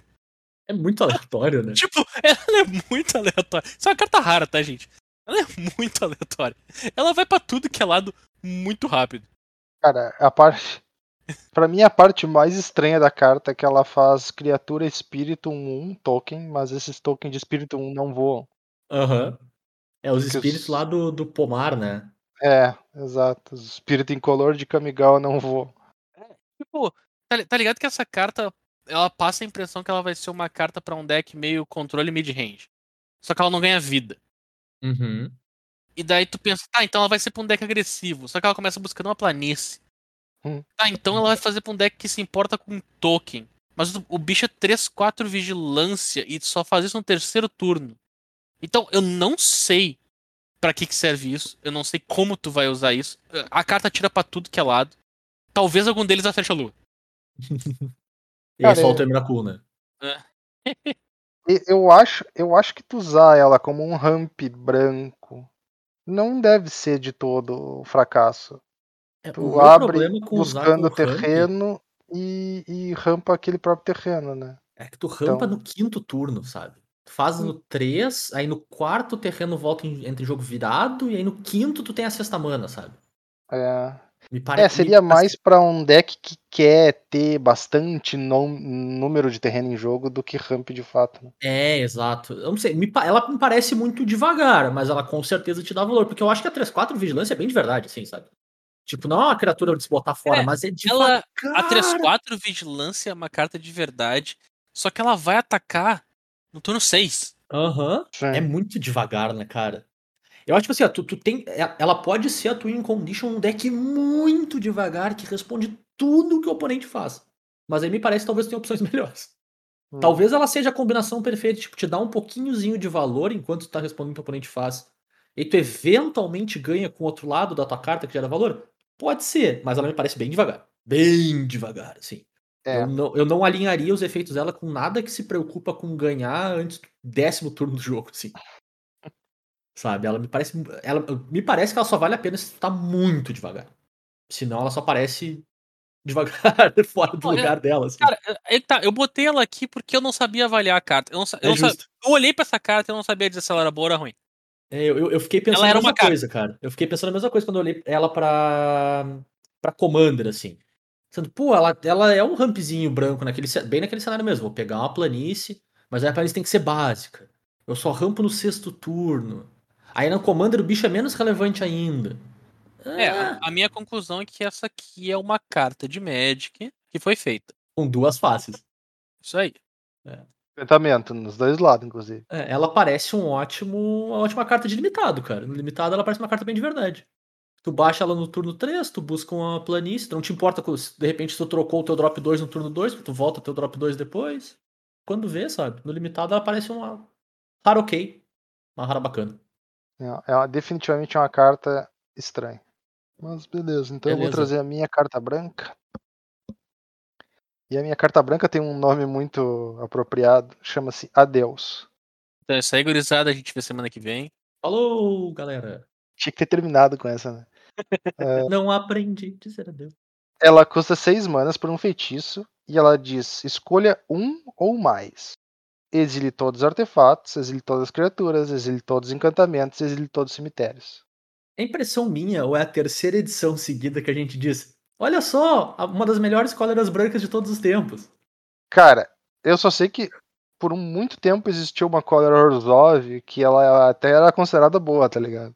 É, Mas não é ela, ela acabou de tomar um. Diz um adeus pra ela, Bertão. É, ex- exato, é, é, diz adeus Adeus. pra ela. Isso aí. Cara, é muito.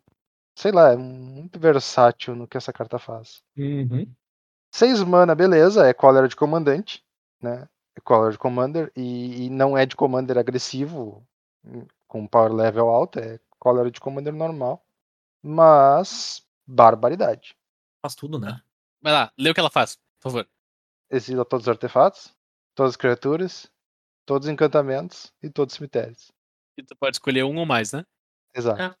Justo. Justo. Super justo. Nossa, Não, que é estão assustados. Ela é boa. Cara, Ela é ela é. É que, tipo, se tu comparar ela com outros efeitos que eram semelhantes ao dela, ela é bem além deles. Eu não sei Uhum. porque vocês estão assustados, cara. Eu acho que vocês estão assustados porque eles fizeram ela de uma cor só. Não. Mas é que, tipo, é, é bem, é o que o Turo tá dizendo, cara. Tinha uma que custava duas cores e fazia um só. Agora tem uma É. que custa uma cor e faz E faz Todos. se tu quiser. Não tipo, é um Da forma que tu quiser, na É, combinação. o delta é muito grande, quiser. é. Se tu não tá Não, não, não. preocupado com as criaturas, tu exila todo o resto e bate nos caras, meu. Vocês não, vocês não pegaram o ar do sarcasmo. Não. Beleza. Mas é, a carta. A carta Não é. peguei, meu. A É, carta a ca- realmente A carta, a carta, a carta ela é meio forçada. Eu me preocupo do seguinte. E aí eu vou dizer assim, ó, vamos lá. A Dominária sai uma cólera de 6 mana mais forte que essa. Como? Tem que Porque ter a gente aí. A gente tá Bota começando a chegar perto de estar no teto. Concordo. Porque a gente teve a cólera de duas mana pra criatura. Teve a cólera de 5 mana que faz os caras sacrificar 13, que é bom pra caramba. E agora essa que é 6 mana, mas é absolutamente super versátil. Tá legal, né? Tipo, pode sair um, ficar uns dois anos sem sair cólera, quase. Aí o coitado Podia. standard sofre, né? Não, porque cólera de 6 mana não joga T2, né? Mas é mas isso que eu digo aí, o Standard não tem cólera. Porque o Standard pode precisar de cólera também. Eu acho que isso é uma Ah, cólera bem de verdade pro. Standard, cara. Reprinta a cólera de Teros lá por 4 ou 5 edições na sequência e deu. Mas aí eu discordo de ti um pouco. Eu acho que isso é uma carta bem de verdade pra Standard, cara. Ainda mais num formato onde vai ter tanto artefato e encantamento relevante, assim. E eu acho. Beleza, 6 mana, 6 mana é um custo alto, mas. Cara, é uma carta que me parece impactante. Parece que ela pode ser um player de verdade, assim. Depende Bom. de como o formato sentar, né? Se ele for absolutamente super agressivo, beleza, não tem como. Mas se É, ele for um claro. pouco mais mid-range pra controle, pô, 6 mana eu resolvo 90% dos problemas possíveis em qualquer quantida- quantidade. E ainda pego o Grave de vez em quando, quando for relevante. Geralmente, cóleras de 6 manas não jogam Commander, né? Vamos colocar dessa forma. T2. Mas. É, T2, exato. Justo. Mas, Mas tem, tem é. os, tem os casos, assim, cara. Eu, eu, eu acho que é um player de verdade. Eu não descartaria tão, tão rapidamente, assim. Beleza. Bora pro nosso azul. No azul eu tenho algumas cartinhas. Duas cartinhas. Bora lá, então. Eu trago a marcha, no mesmo ciclo da carta branca que eu trouxe antes, a carta azul, que é a marcha da névoa turbilhonante, X e uma azul para uma mágica instantânea, também com a mesma cláusula de custo adicional, né? Só que nesse caso tu exila cartas azuis da tua mão e mesma coisa diminui o custo em dois, né? E ela diz: até X criaturas alvos saem de fase. Eu amei essa carta. Cara, que, que carta demais, velho. Ela é. Nossa, ela não é tão boa que nem a branca, longe disso. Ela não vai resolver um problema teu ah, pro, pro resto do jogo, né? Então ela é muito mais temporária, ela é muito mais situacional. Mas, cara, poder resolver X criaturas por um ciclo que seja, sabe? Pode ser todo o tempo que tu precisa, tanto pra sobreviver e poder castar tua quadra de 6 mana no próximo turno ou qualquer coisa do tipo, né? Ou pra te ganhar o jogo do nada, cara. Eu, eu achei, nossa, um, um bom efeito pra te ter bem versátil, bem menos poderoso que a outra. Mas, cara, eu, eu gostei muito do, dessa pegada mais temporária de resolver, porém mais abrangente, né? Ela te dá um, um espaço de roubar partida, de ganhar partida bem, bem bacana mesmo. Ao mesmo tempo que ela te dá um espaço de sobreviver a momentos muito muito chave, assim, de um jeito muito clean, assim. Pô, tu pode impedir o teu oponente de combar do nada por duas manas, só fazer uma criatura sair de fase, sabe? Ou qualquer coisa do tipo. Então, cara, eu gostei bastante, achei bem relevante, assim. E o custo dela é bem baixo, né, no fim das contas, né? Tu... X e uma azul é bem, bem fácil de usar, bem versátil de usar. Às vezes, ela e uma carta só, quando tu tá quase todo tapado, é tudo que tu precisa pra ganhar um jogo, né? E, ou pra sobreviver por um turno. Então, eu, eu gostei. Eu achei bem legal. Ela é bem mais controlada que a branca, em termos de, de quão bom o efeito é pro jogo. Mas eu gostei. Gostei bastante da carta. É, De fato, ela é bem mais. Ela, ela é bem mais apertada no espaço que tu pode usar ela de fato, É, né? É, eu acho que, tipo, Mas o efeito ainda é forte, sem sombra de dúvida.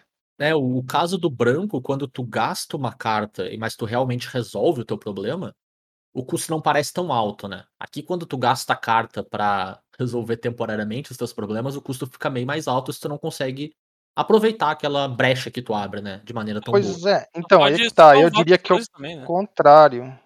Pode salvar Interessante. coisas. Tu pode salvar tuas coisas também, com certeza. É. Exato, é. eu diria que é o contrário do ponto de vista de que se tu tá. Se tu tá. Claro, tá, como o Bernardo comentou, né? Tu pode usar pra basicamente anular uma remoção do oponente, né? Uhum. Mas se tu tá descartando carta, ou é pra te não morrer, ou é pra te ganhar. Certo, E aí, em concordo. qualquer uma das duas, é, tu não precisa se preocupar que tá descartando carta. Não, perfeito, isso eu concordo. Por isso que eu digo, tipo, tu tem que aproveitar aquela janela de tempo. É. Se for, se for por uma ou coisa que isso, a carta vai... não funcionou. É, exatamente. Então, é tipo, no cenário onde ela é pior, ela é bem pior. É isso que eu quero dizer, assim. Uhum. E no cenário onde ela é melhor, ela pode realmente acabar com a batida. Isso aí eu, eu acho legal. Eu gosto, eu gosto de carta quando ela tem esse swing de fato, assim, sabe? Porque Ela tem uma, uma versatilidade considerável. tem, tem. Tem a versatilidade e, E tem, ela um tem um, tem um ela teto tem alto. um power, ela tem um power que, É. que faz diferença. Exato. Ela não é passável, ela realmente Sim. faz alguma coisa.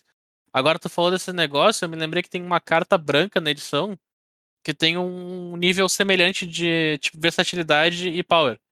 Que é o, que é o Oblivion Ring da edição. né? O Oblivion Ring deve ser muito boa carta, cara. Eu esqueci de botar depois na minha listinha. O Oblivion Ring da edição é um encantamento de 3 mana que exila uma permanente, mas tu Uhum. pode descartar ele da tua mão pra blinkar uma permanente no final do turno. Sim. Muito Então- bom, cara. Quando tu tá jogando contra um deck de criatura permanente, tu exila. Quando tu tá jogando contra um deck que destrói tuas coisas, tu salva teus bichos. Sim. Achei sensacional. Muito legal. Muito bom Sensacional. mesmo. Sim, por default ele faz def- ele entra no lugar de qualquer deck que usava o Prison Ring até então. Ele tira um pouco menos de coisa, né? Porque ele não pega qualquer permanente. Acho que é só Pega criatura e artefato. Criatura. criatura de artefato. Mas, cara, a versatilidade é muito grande, é muito legal mesmo.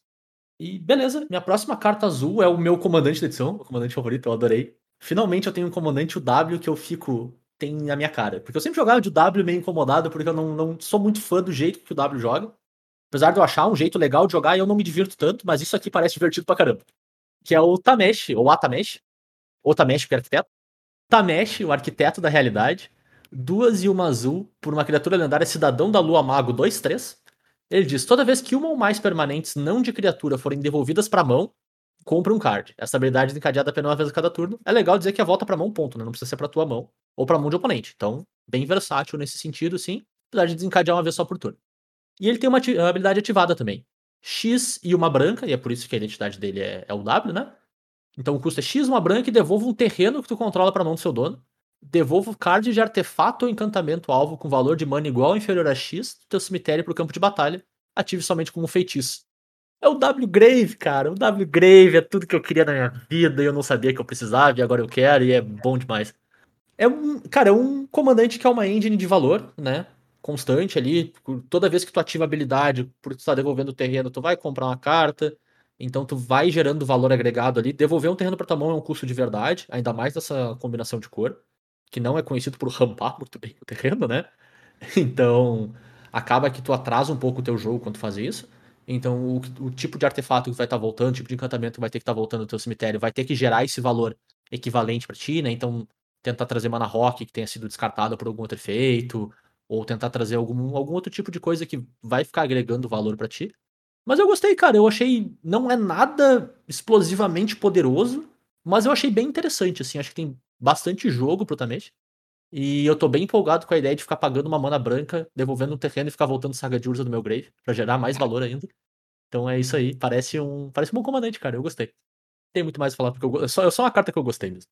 Não, Cara, mas eu- justo. Eu não tenho nenhum comentário a fazer depois da ideia de ficar devolvendo saga de Urza do Grave pro jogo. Demora três turnos, Turo. Pra eu poder fazer de novo. Três turnos. Pra reclamar disso. Puxa a tua parte azul aí, B. Vamos lá então. Porque eu tenho cartas azuis. A primeira carta que eu tenho então aqui é um reprint. É a sede de conhecimento, que eu ninguém esperava que fosse estar nessa edição. Eu acho que ninguém esperava que fosse estar no standard então, de novo. Pois é, né? Realmente foi tipo, what? É uma magia instantânea de três manas, duas e uma azul. Compre três cards, em seguida descarte dois cards, a menos que você descarte um artefato. Ponto. É essa carta. Bom. É uma instantânea de três manas que compra três e descarta duas. Tipo, teoricamente tu fica elas por elas, né? Ou então tu descarta um artefato e fica com uma carta a mais. Normalmente artefatos valem a pena descartar, porque é teu deck de artefato. E pela quantidade de cartas que a gente tem nessa edição, é bem possível que exista um deck azul de artefatos. E Uhum. card advantage em deck azul de artefato é show. Instantânea mais show, pagando 3 mana mais show ainda. Baita cartinha. Se, se o teu deck se importa em colocar artefato no cemitério, ter artefato na mão, comprar carta e gerar vantagem, seja de conhecimento, faz tudo que tu quer, cara. A melhor parte é que essa carta pode ver zero jogo. Pode. Hum, Pode. E provavelmente se ela ver jogo, ela vai ter uma carta que vai estar lá também, né? Tipo, tá É. lá no deck. E é isso aí. Não é, não, não, faz, não faz nada demais, mas é só a colinha que tu precisa pra coisa andar, né? É isso. Teve é um, um standard de um tempo atrás que tinha um monoblue artefatos que teria adorado ter sido de conhecimento do deck. É verdade. Aquele que fazia Paradoxal Outcome, né? É, que daí tu tinha o carne e fazia improvisar nas tuas mágicas. Aham. Nossa, era muito louco. Era, era que da game massa. E a outra carta que eu tenho aqui é uma das cartas que tá hypada da edição. Talvez com motivo, talvez não, você decide. Que é o roubo de realidade. É uma mágica instantânea azul de 7 mana, 5 azul azul. Então já começa assustador o custo. Mas ela tem um grande porém. Ela tem afinidade para artefatos. Que não é afinidade para artefatos. Na verdade tá escrito aqui, essa mágica custa um a menos para ser candidato para cada artefato que você controla. Afinidade Sim. artefatos. Já fico brabo já, né? Insira aqui a reclamação do Zé. E ela diz: olha os sete cards do topo do seu Grimório. Você pode revelar dois cards de artefato dentre os cards. colocar na tua mão e o resto vai no fundo do Grimório em, em ordem aleatória. Então, 7 mana, vai reduzindo para cada artefato que tu tem. Teu deck provavelmente vai ser de artefato, porque tu tá caçando essa mágica. Então, di- digamos que no lado melhor lado disso aqui, você tem 5 artefatos em jogo e tu pagou 2 azul. Pra olhar a 7 do topo e pegar mais dois artefatos. E colocar na tua mão. É isso, cara. É, são. Tipo, de- em sequência, é duas cartas de card advantage, né? Uhum. tu vai de uma carta pra duas. Só que é meio específico, tipo, é duas pra pegar um artefato. O artefato tem que valer a pena. Tem que ser duas azul. Claro. Então tem especificações. Casualmente tudo tá azul. Talvez te- esteja aí o, a cor que tu tenha que focar pra fazer deck de artefato. Uhum. Cara, eu vou dar meus 50 centavos dessa carta que eu acho ela muito overhyped. Eu achei ela ok. Não, então, Ok. ela, Ela ok. ela é uma boa carta. É que É. o pessoal começa a lembrar muito dos traumas antigos, de Through Time, o que for. Não, mas tá louco. É. Não dá, não dá É, pra não, botar. é, é, é uma carta que vai fazer muito bem o papel dela num deck de artefato Uhum. que tem que existir. Sim. É, E eu não acho que esse talvez- deck vai ser T2. Talvez não T2, talvez Eu acho que esse deck histórico. não vai ser T2. Talvez histórico, talvez Pioneer. Cara, eu acho que essa carta só é boa se tem terreno artefato. Senão ela não me parece boa o suficiente. Cara, a gente tem terreno artefato no standard. Tem? Tem. Ah, é? Aham. Saiu terreno artefato nessa edição, eu nem vi. Não, não, não nessa edição. Na edição passada, a gente tem um vault. Terreno de ah, aqui, é verdade, é gerar gerar artefato. tesouro. É. Justo, justo. É verdade, é terreno artefato, tinha até esquecido. Mas, cara, eu, eu achei ela bem mediana. Bem mediana. Essa Bom, É, é, eu, eu trouxe ela aqui que é o. edição. Que é assim, ó. Ela é boa, ela não é boa. E o dessa. Justo. Tipo, tem, eu tenho duas coisas que eu tenho que comentar dessa carta. Primeiro, a piada. Ela devia ser pauper. Essa é a piada. Fecha a piada. Ah, segunda coisa que é o seguinte: geralmente, deck de artefato não finaliza o jogo com artefato. né? Ele usa o artefato para fazer alguma coisa excepcional. Mas é muito difícil tu ganhar um jogo com artefatos. E aí eu acho que essa carta aqui falha total, porque se tu tá buscando carta pra te. Depois que tu já tem artefato em jogo, o que que. Ou tu tá jogando com deck de Affinity, Isso. e aí beleza, teus É artefatos ganham o jogo de fato, né? Tuas criaturas, que eu artefato. Ou então tu tá. O quê? Tá indo buscar uma, uma bridge? Tá buscar alguma, alguma coisa É, pra ficar vivo? Sei lá, tipo, não tem cabimento. Os decks de artefato que nem eu mencionei, tinha um deck de artefato no standard passado, que tu pode transformar ele pra histórico barra Pioneer, que tu precisava encontrar o artefato de 3 mana que dá improvisar pra tuas mágicas. Pros decks funcionar. Beleza. Então, Aí- tipo, tu precisa procurar um artefato específico. E olhar sete cartas pra buscar um artefato específico é o que essa carta faz. Ela dá, ela procura uma carta. É isso que ela Ma- faz. matei, matei a charada. Vai jogar Ela- muito no deck de lanterna do Modern. Cara, não, não duvide. Não, Cara, não eu- duvide, cara. Cara, Mas pra não tô duvidando, eu tô dizendo que eu matei a charada, ué. Cara, pra mim, se teu deck não tem terreno artefato, nem, nem, nem olha muito pra essa carta, não vale a pena. E assim, amigos do Dig Time, essa carta não senta na mesa pra conversar com o Dig Time. Sim, ó. Ban, o, o segurança barra. Eu, nem- eu nem fiz o meu começar a papel. papear. Eu, eu, não, fi- eu não fiquei aqui fingindo que a carta não existia. Eu falei que ela. Falei dela. É, Justo. My job here is done. muito bem. Muito bem, então eu vou fazer a minha parte e trazer a minha carta azul. O chip da realidade. Que é É uma. o Chip Skylight? Esse é o que vem na vacina? É, pode ser. Pode Eu ser que acho, seja. né? É um troço assim, né? É chinês ainda também, né? é, mais ou menos. Bom, é, o chip da realidade ele é uma criatura artefato lendária, equipamento água-viva. Eu, eu, eu, eu leio isso e eu fico lembrando da época que eles não não é lançaram aquela né? mastícora de 5 mana a, que tinha Bestow e todas as cores de mana. Ah, não- lendária, né? lendária, é, exato. Que não cabia. Ó céus. É, então, é, a nossa criatura artefato lendário equipamento água-viva custa duas manas por uma 04. E ela diz que tu pode olhar o card do topo do seu Grimório a qualquer momento. Bom, isso aí é Monks. de boas. Pô, eu já, já não acho ruim, né? No entanto, ela é um artefato, é um equipamento. E ela tem reconfigurar por três manas.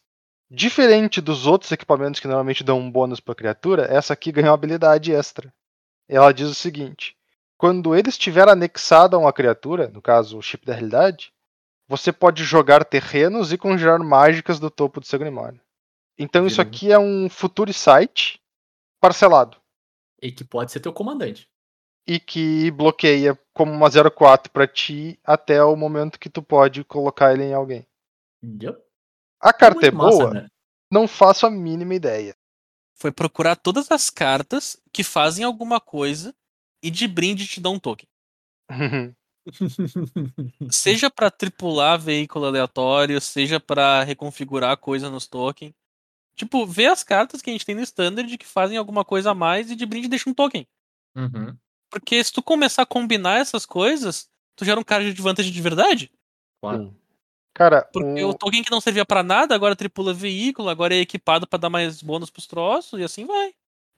É, e tipo, a gente, nenhum de nós trouxe, mas nessa edição tá saindo um Planalta Tezeré, que custa 4 mana, e a habilidade, ele tem habilidade estática, que diz que a primeira habilidade de artefato que tu ativa no teu turno custa 2 a menos.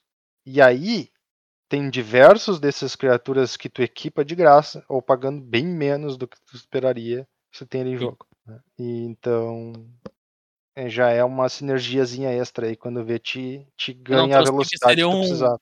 Já seria um overkill aqui, porque já tem muita coisa. Essa edição, essa edição tem o exato misto de hype ah, e estupidez. Sabe? É, é o misto exato de estupidez. Ela é uma que essa zona, a né? que a gente quer. A zona. Ela vai pra. Cara, vai a todos os lados ao mesmo tempo. E tudo parece que funciona e tudo parece que é bom. Mas aí tu vai ver, e metade das coisas não vai ter carta suficiente pra funcionar. Mas formato- azar, aí sim. O formato tá- vai tá- ser dominado por mono-red. a chance tá aí, tá ligado? As cartas existem, talvez não vale a pena, mas tu se divertiu. E daí, quando tiver pra sair a edição, vai ter um deck monocolorido de uma coisa aleatória que faz um troço específico que usava quatro raras dessa edição aqui e quatro míticas dessa edição que tu vai craftar pra jogar durante dois meses. Não, meu, vai ter o deck que vai. Todo mundo sabe que o deck que vai ser o deck quando sair da edição vai ser deck de veículo. Sabe? Vai ser um deck agro de veículo. Quase certo que vai ser um deck agro de veículo. De alguma Tudo forma eles vão previsões. fazer. Eu tô É no. Tudo previsões. Pode ser Deck um da mono edição red vai ser um veículo. deck agro de veículo. Vai ser um deck agro de veículo. Boa. Pelo menos as primeiras duas, três semanas. Partiu pro vermelho, então. Não, pro preto primeiro? É, vermelho antes. Por que, que é o vermelho antes? Não é vermelho antes? Não, é Não branco, é azul, o preto, vermelho e verde. Tem ordem? Tem, é verdade. Sim, É o preto, sempre é o preto é antes. teve ordem. Ah, é? Sim. Sim, e, e ele sempre Ah. disse esse AE, né? Vamos combinar, tá ligado? Não, cara, é cara de pau assim, ó. Pelo amor de Deus. Puxa o preto aí, verdade. Só eu tenho carta preta, sério? Não, Não. depois sou eu. É que eu não tenho. É. Beleza. Então eu vou trazer pra vocês uma carta que eu achei o design dela incrível. E o potencial dessa carta tá na existência de um deck ah, Mono Black barra BR. É lá que tu vai encontrar essa carta aqui, se, se tu encontrar. Né? De novo, é sempre potencialidade. É um ninja para a Igreja da Nação. E é um ninja preto. É o ninja da palma mordedora. É, Esse magrãozinho é o magrãozinho do Naruto, né? É, 100%. Tá. o cara que comia areia. Uhum. Cara, Pra mim, ele é o carinha do Mortal Kombat. É um ninja do Mortal Kombat, pô. Não, Zé, pô, com essa. ah, Olha bom, a roupa, velho! A roupa é idêntica. Ninja da palma mordedora, então. Tem até a Três mana, correntinha. Duas e uma preta, três, três no mano ninja. Tem ninjutsu, também por duas e uma preta, então o ninjutsu dele não diminui o custo. Porque a carta em si é boa. Quando ele entra no campo de batalha. Ele entra no campo de batalha, desculpa, com um marcador de ameaçar. Então ele é uma criatura ameaçadora. Apesar de não estar escrito na carta. E por que, que ele tem esse marcador de ameaçar? Por dois motivos. Um, ele é modificado. tá? Por causa que edição temática. E dois, ele tem uma outra habilidade que diz: toda vez que ele causa dano de combate a um jogador, tu pode remover um marcador de ameaçar do, do ninja. E quando tu fizer isso, aquele jogador revelar a mão, tu escolhe uma carta não de terreno e exila aquele card. Então ele é um ninja 3-3, que ele vai devolver uma criatura pra tua mão. Normalmente em decks agressivos tu tem alguma criatura com ETB, alguma coisa que com ímpeto que vale a pena devolver pra tua mão. Pra te baixar esse ninja.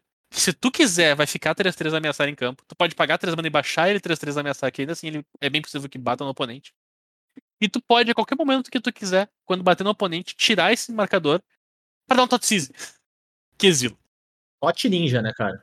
Esse aqui é o ninja que tava no exemplo lá que tu falou de devolver depois de bater, né? Exato.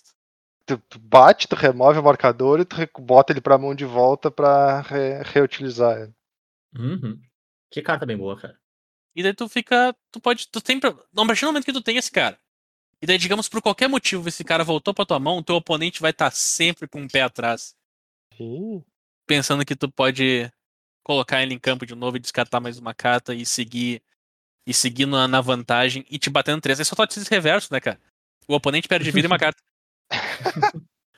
Meu Deus do céu, você tá full Stonks Totsies, né, cara? Totsies reverso. é. Mas é bom, é. é- Cara, é uma baita carta, mano. Baita cartinha mesmo. Power level tá ali, ó. Redondinho. Não tem que tirar. Próxima, próxima E- carta que eu vou trazer aqui. Ah, não. Quer falar mais? É, Não, só dizer, tipo, o fato dos custos ser igual torna o play dele muito legal. Só isso que eu ia dizer. é pra- cara, eu, eu é adoro o design dessa carta. Eu adorei o design dessa carta. É muito bom, né? Eu achei muito bom, muito bem pensado. Se funcionar, se essa carta jogar, eu vou ser feliz. Justo. Porque é E uma ela- carta ela é que muito ela não parece abusiva. É. É? Ela, ela isso. se torna abusiva no momento que tu começa a gerar vantagem e ganha o jogo porque tu tirou vantagem. Beleza? Claro. Parece abusivo. Mas tu teve que fazer um deck voltado pra isso que poderia dar muito errado. Sim, com certeza. Então, a segunda carta que eu vou trazer é nesse mesmo, nessa mesma vibe de um deck preto agressivo, mas de brinde tem o que eu acho a melhor arte da edição. Eu queria que isso aqui fosse um produto que eu pudesse comprar, A jaquetinha. A jaqueta desse- Jaquetinha. desse rato. Ou então, tipo, eu pudesse. pod- É, esse aqui é uma arte que eu queria ter no meu quarto, tá ligado? Também. Na minha... Ah, isso, isso na aí eu acho sala. que tu consegue fazer por onde ter. Tu deve Bem, a carta um então alguém é uma saga, é a incursão dos justiceiros de Okiba. Ela diz: um, cada oponente perde um de vida, tu ganha um de vida. Dois, cada oponente perde um de vida, tu ganha um de vida. Três, exile essa saga e traga de volta como Capitã das Ruas Nezumi, que é uma criatura ameaçar e os veículos que tu controla tem ameaçar. É um drop 1 que drena, drena, vira um bicho 2 ameaçar que tripula e tem ameaçar teus veículos. Como o Túlio disse, vai ser um deck de veículos o principal, então, né, tá aí o, claramente o deck. Achamos. Esse é o Achamos. deck. Tá. Resolvemos o formato, acabou o standard. O Túlio Tá acabou pronto? de definir o formato e o formato é esse, cara. Uhum. Acabou, acabou o standard. Eu, eu achei massa, cara, que eu acabei de descobrir no Kamigawa que a Belby é uma motoqueira. Né? Claramente sempre foi uma motoqueira. Ah, meu Óbvio, Deus, lá óbvio. vem. Não cadê, percebeu cadê isso. o, cadê o tribal de perder o jogo? Tribal de perdeu o jogo claramente aí, formado por motoqueiros. E é isso, cara, que cartinha bem massa, meu. E podia ter a jaquetinha pra vender. Ô, Dono Wizards, para de fazer cosmético de cartinha, faz a jaquetinha pra vender, meu. Jaquetinha, né, cara? Fada jaquetinha, por Jaquetinha. favor. Por favor. Essa jaquetinha aí já. Tem, tem, tem que ter, cara. De qualquer maneira, eu vou atrás dessa arte, porque essa arte aqui é incrível. Pra quem se lembra, do... tinha um jogo de videogame que também era um desenho. Que era o. Os ratos de Marte. ra- Ratos motoqueiros de Quantos Marte. motoqueiros de Marte? É. Que era incrível. E quem quiser botar as duas imagens lado a lado, tu- é isso, cara. É só, é só genial. E sim, a- além disso, é um drop 1, 2, 2 ameaçar. Que drena e drena. E como a gente bem sabe, o deck Mono Black tem fama de do nada drenar dois de vida duas vezes, e isso ser o suficiente, porque tu bateu ali, e daqui a pouco tu comprou um teu drop 1 no turno 8 e teu drop 1 drena dois de vida do cara, mesmo Sim. com ele não atacando. É, é, é nesse tipo de deck que, que, a- que, os, que os veículos se, se sagam, porque eles não são criaturas, não morrem pra cólera, tem pseudo ímpeto, porque eles estão ali, tu baixa uma criatura nova, já ativa. Então, só, só vamos ver o que acontece. A carta é linda. É. Linda, definitivamente escreve. Muito bem. Vai lá, Matheus. Então, a minha carta preta que eu trouxe, eu trouxe ela para representar de leve um ciclo que tem. A gente tem diversos ciclos na edição e alguns deles são bem fortinhos. E esse aqui ele tem o power level, apesar de, a- da restrição estar bem clara na carta, inclusive. Uhum. É invocar o desespero. Ela custa uma mana incolor e quatro manas pretas. Então ela custa cinco mana ao todo, só que quatro são pretas. Então, supondo que tu consiga pagar esse custo de mana ridículo, o que, que ela faz? O oponente alvo sacrifica uma criatura. Se ele não puder fazer isso, ele perde dois pontos de vida e você compra uma carta. Até aqui é uma droga. Mas tu repete esse processo para um encantamento e um planalto. Eu trouxe a versão preta porque isso aqui é carta de deck mono e historicamente os deck mono costumam ser mono black, né? Pô, são os famosos, vamos dizer assim. Apesar de que atualmente a gente tem mono white e mono green de verdade, né? Mas ainda assim. Ela.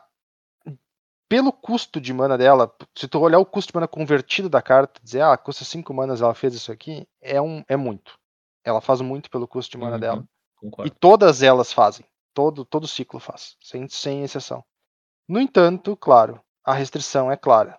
Tem que jogar com deck mono e ainda assim tu não vai poder gastar muito do teu tempo usando terreno que não faz cor, né? Alguns terrenos para fazer outros efeitinhos.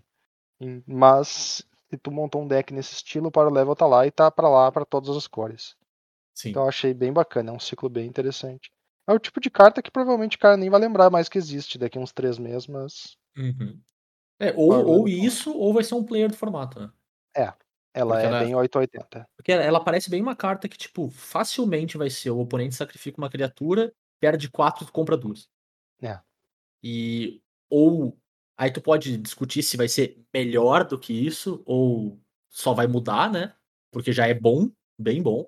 Às vezes matar um. Cara, resolver um Planeswalker do cara que custou 5 mana pra ele. É um baita valor, enfim. É muita coisa, né? Muita.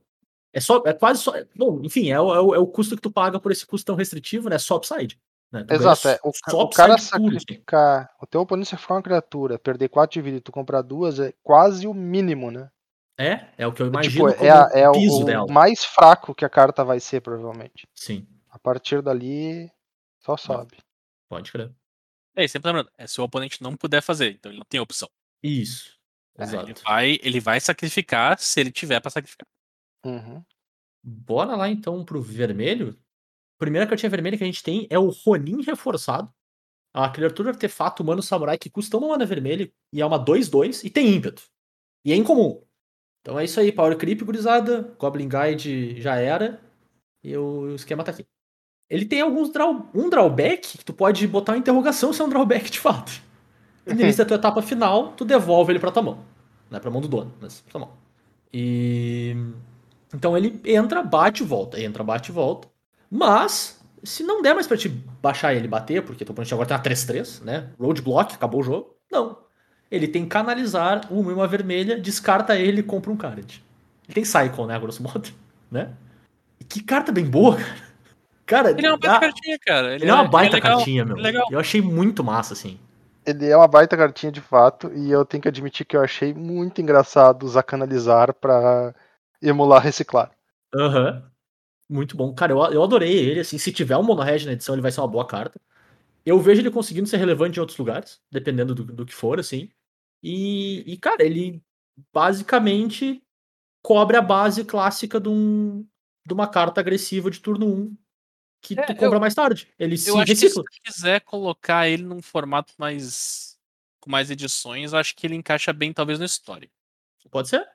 Eu não Porque ficaria surpreso, pai- assim. No, no pacote Pioneer e, e Modern, a gente já tem uns drop 1 com Trowers. Justo. Não, concordo, concordo. quê. Os decks são Cara, diferentes, né? Mas, assim, ó, eu acho que talvez histórico, acho que histórico não tem esse tipo de carta. Tu tem o Bomat, Uhum. tu tem o drop 1 que põe marcador, e é isso, né? Não tem Swift Spear. Não, não tem Swift É, Spear. é esse o drop 1. É, então Sim. é bem possível que ele se encaixe num tipo de deck.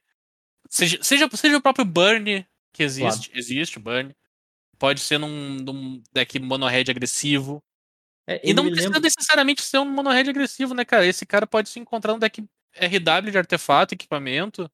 Sim, Pra facilmente. quem, pra quem não lembra, a gente tem uma, uma classe que busca equipamento, é verdade. tá? E, e tem um RW, monte né? de criatura equipamento aí. É. Então- É. Lembre-se disso. E. O que eu ia dizer? Esqueci. É, ele me lembra muito o Zurguinho, cara. O Zurguinho que foi bem relevante no T2 dele na época, e esse Zurguinho foi upside, cara. Incomum. É, só que tem que ficar pagando uma mana vermelha o tempo todo, né? Ah, o Zurguinho também tinha pagado duas. Não, mas o Zoguinho tu baixava turno 1 e Não, E justo, justo, ele tem essa versão. É. Mas o clássico do Zurguinho era toma dois aí, voltei, paguei duas, tomasse dois de novo, voltei. Então eu achei, achei bem legal, cara. Achei. Não, não. E é um- baita, baita cartinha. Incomum. Power- É. Incomum tá certinho, cara. Tá Mas isso, me- isso me chamou a atenção. É uma incomum hoje, mas, cara, isso aqui era uma rara 6, 8 anos atrás, facilmente, Sim. assim. E teria um drawback mais pesado que isso, provavelmente. Teria alguma linha, tipo, se ele toma dano, toma dano também, alguma É. coisa do gênero, assim. Ia, ia ter o efeito Jackal Pup. É, provavelmente. Então é isso, cara. Eu achei show e massa que é incomum. Porque se ver jogo é o tipo de carta que ia subir de preço e aí incomum vai ser no máximo. Quanto é que é uma incomum caro dia? 15 pila? 130 e 10. Depende do formato que ela joga. Mas é, por aí, pode chegar a 30. Não, em comum, em comum caro hoje em dia é 100, 120 pila. O Turo tá louco. Vai pro vermelho aí, B. Vamos pro vermelho, vamos pro vermelho. Eu trago pra vocês então o Raiju Trovejante. Por quê? Por que, que eu trago o Raiju Trovejante? Bem, o Zé tá falando o tempo todo de um deck mono-red agressivo, né?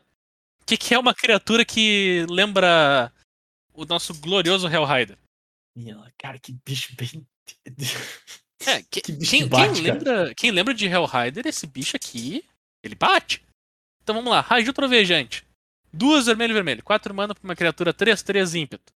E tem texto. Toda vez que eh, ele ataca, tu coloca um marcador mais um, mais um na criatura alvo que tu controla. Pode ser ele mesmo. Então ele pode bater 4-4. Em seguida, ele causa X de dano a cada oponente, sendo X o número de outras criaturas modificadas que você controla. Ah! Ele não bate mais um por estar com o marcador. Mas no momento que ele bate e coloca um marcador mais um, mais um numa outra criatura tua, que não precisa estar atacando, sempre lembrando, é só o Raiju que precisa atacar pra colocar o marcador, ele começa a dar dano e o dano vai, vai crescendo. E vai crescendo. E vai crescendo. E o próximo Raiju, meu senhor, socorro. Cara, eu, eu, eu, só, eu só tenho uma frase, ela precisa ser em inglês, infelizmente, mas pra descrever esse bicho. This bitch slaps. que bicho que bate, cara. Credo. O bicho É faz uma coisa muito bem. Porrada. muito bem. Ia dar porrada. Credo, cara. Tá aí, né? Se, se, se o deck existir, Raiju, 4 pau neles. E é isso aí. Se, o- se o deck, se o deck vermelho existir, vai ter Raiju, cara. Eu, eu não consigo imaginar um deck vermelho, agressivo, estilo mono red, Uhum. que Sim, não sim. vai usar Raiju, cara. É. O bicho não é lendário. Tá? O É, bicho não é lendário. Dá muito pau, cara. Que É pra, é pra usar 6, né? Se Então, deixar, né? Se deixar, tu dá. Eu, eu acho que o pessoal. É, é, que, é que vai ter que pegar um pouco da memória. Mas quem tomou dois Hellrider não esquece. Não. Quem tomou dois Hellrider não esquece a sensação. E a, e a mesma coisa. No Vietnã, o Vietnã nas memórias. Ai, ai. É, esse bicho dá pau. teu oponente, teu oponente começou meio lento, né? E aí tu achou que tu tinha chance, só que tava lento porque ele tinha Hellrider, desvira Hellrider. Aí tu Exatamente. percebeu que na verdade não era lento, ele só tava esperando. Próxima cartinha vermelha, então. É uma cartinha 100% de draft. Porque isso aqui é um arquétipo e não ignorem esse arquétipo, pelo amor de Deus. É o Reator da Centelha Dracônica. Um artefato de duas mana, uma é uma vermelha, que diz: toda vez que ele ou um outro artefato entra no campo de batalha sob seu controle, coloca um marcador de carga. Quatro manas, sacrifica ele. Tu causa dano igual ao número de marcadores de carga no jogador alvo e na criatura até uma criatura alvo. Bó. É bom, né? O negócio é ridículo. Esse- isso aqui, cara, é uma win condition, é uma removal, é um plano de jogo e é um relógio. Tá? Tu- o jogo vai acabar. Se tu baixar esse troço no 2. Ele vai acabar. Tu vai, ou tu vai matar o bicho do- importante do cara e passar por cima batendo nele por causa do artefato, ou tu vai simplesmente fazer uma muralha, baixar um monte de artefato e estourar esse troço na cara do teu oponente.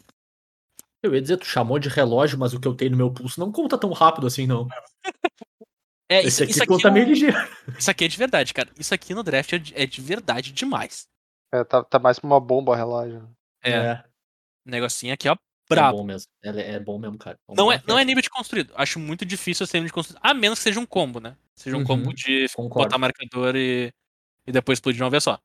Mas, cara, realmente, bombinha relógio aqui. Teve uma época que o Mono Red usava no side a- o artefato, aquele que sempre jogava mágica vermelha vai ganhando marcador. Sim, o. A Shrine, né? Isso, a Shrine vermelha. É, então, tipo, vibes parecidas, mas não exatamente. E é, é isso daí. Concordo. Lembra bastante mesmo. Exato. Próxima carta vermelha, porque temos mais cartas vermelhas. A gurizada tá falando o tempo todo aí das do impacto que um mono, futuro, mono, futuro potencial mono red possa ter.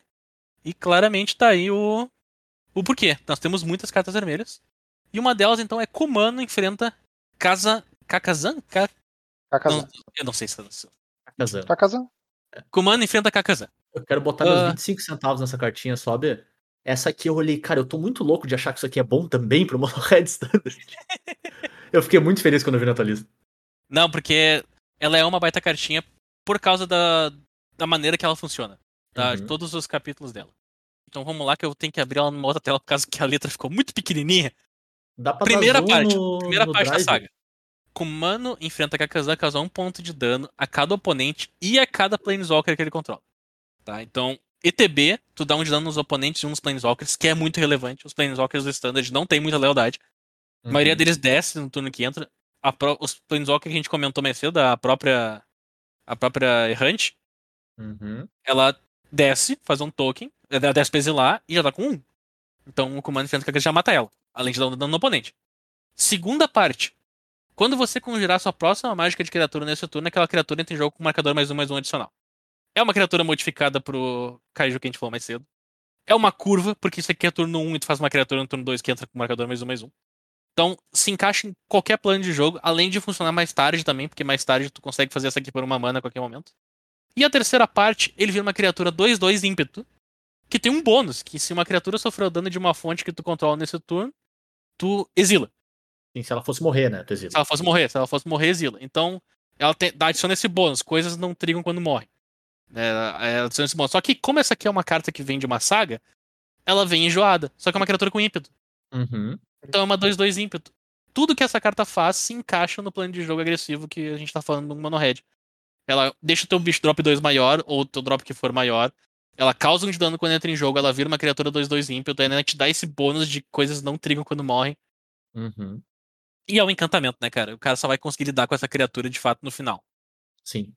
É, cara, eu, eu, eu achei a combinação de efeitos, tipo, nada é muito bom, mas tudo casa super bem. Uhum. E aí o pacote completo é bacana. É uma, é uma boa carta. Eu tava em dúvida se o, se o pacote seria bom o suficiente. Então, quando eu vejo tu trazer pra cá, me diz que sim, porque tem muito mais experiência de construído do que eu, assim, né? Pra dizer se se justifica, né?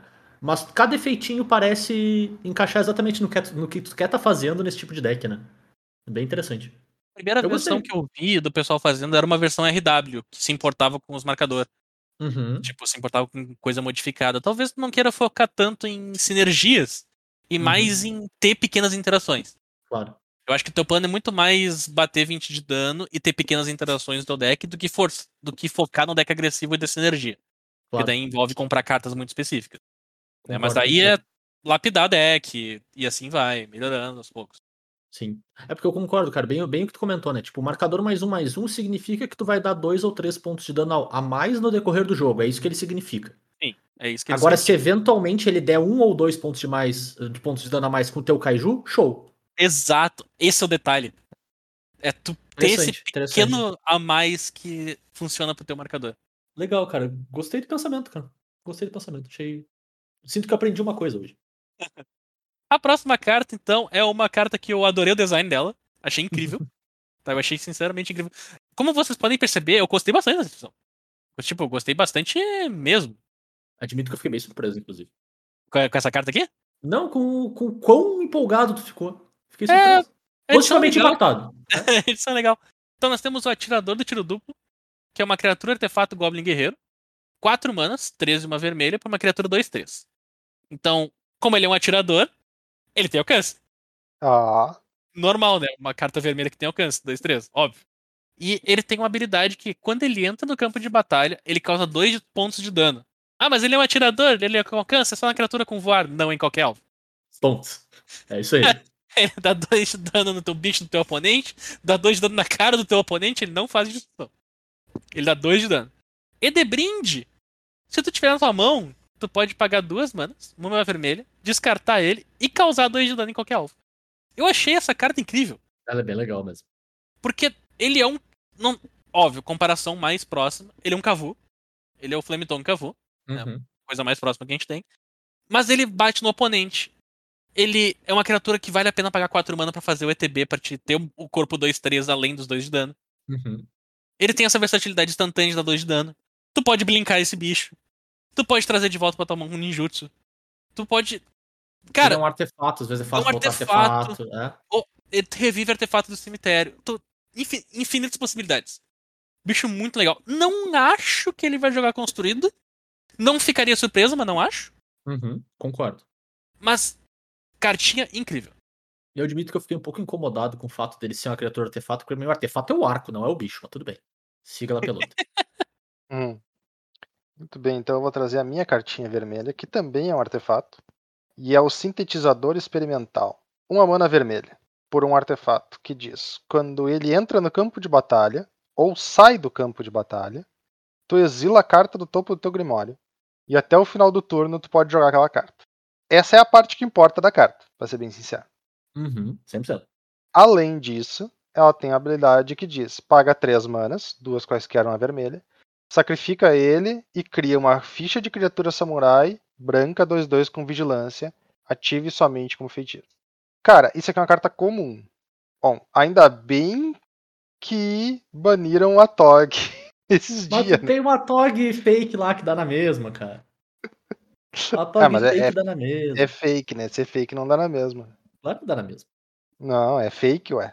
Vai dizer agora que fake é a mesma coisa que o outro. Depende do ângulo que tu olha. Ah, se, se- se é uma notícia. Convenceu uma galera já.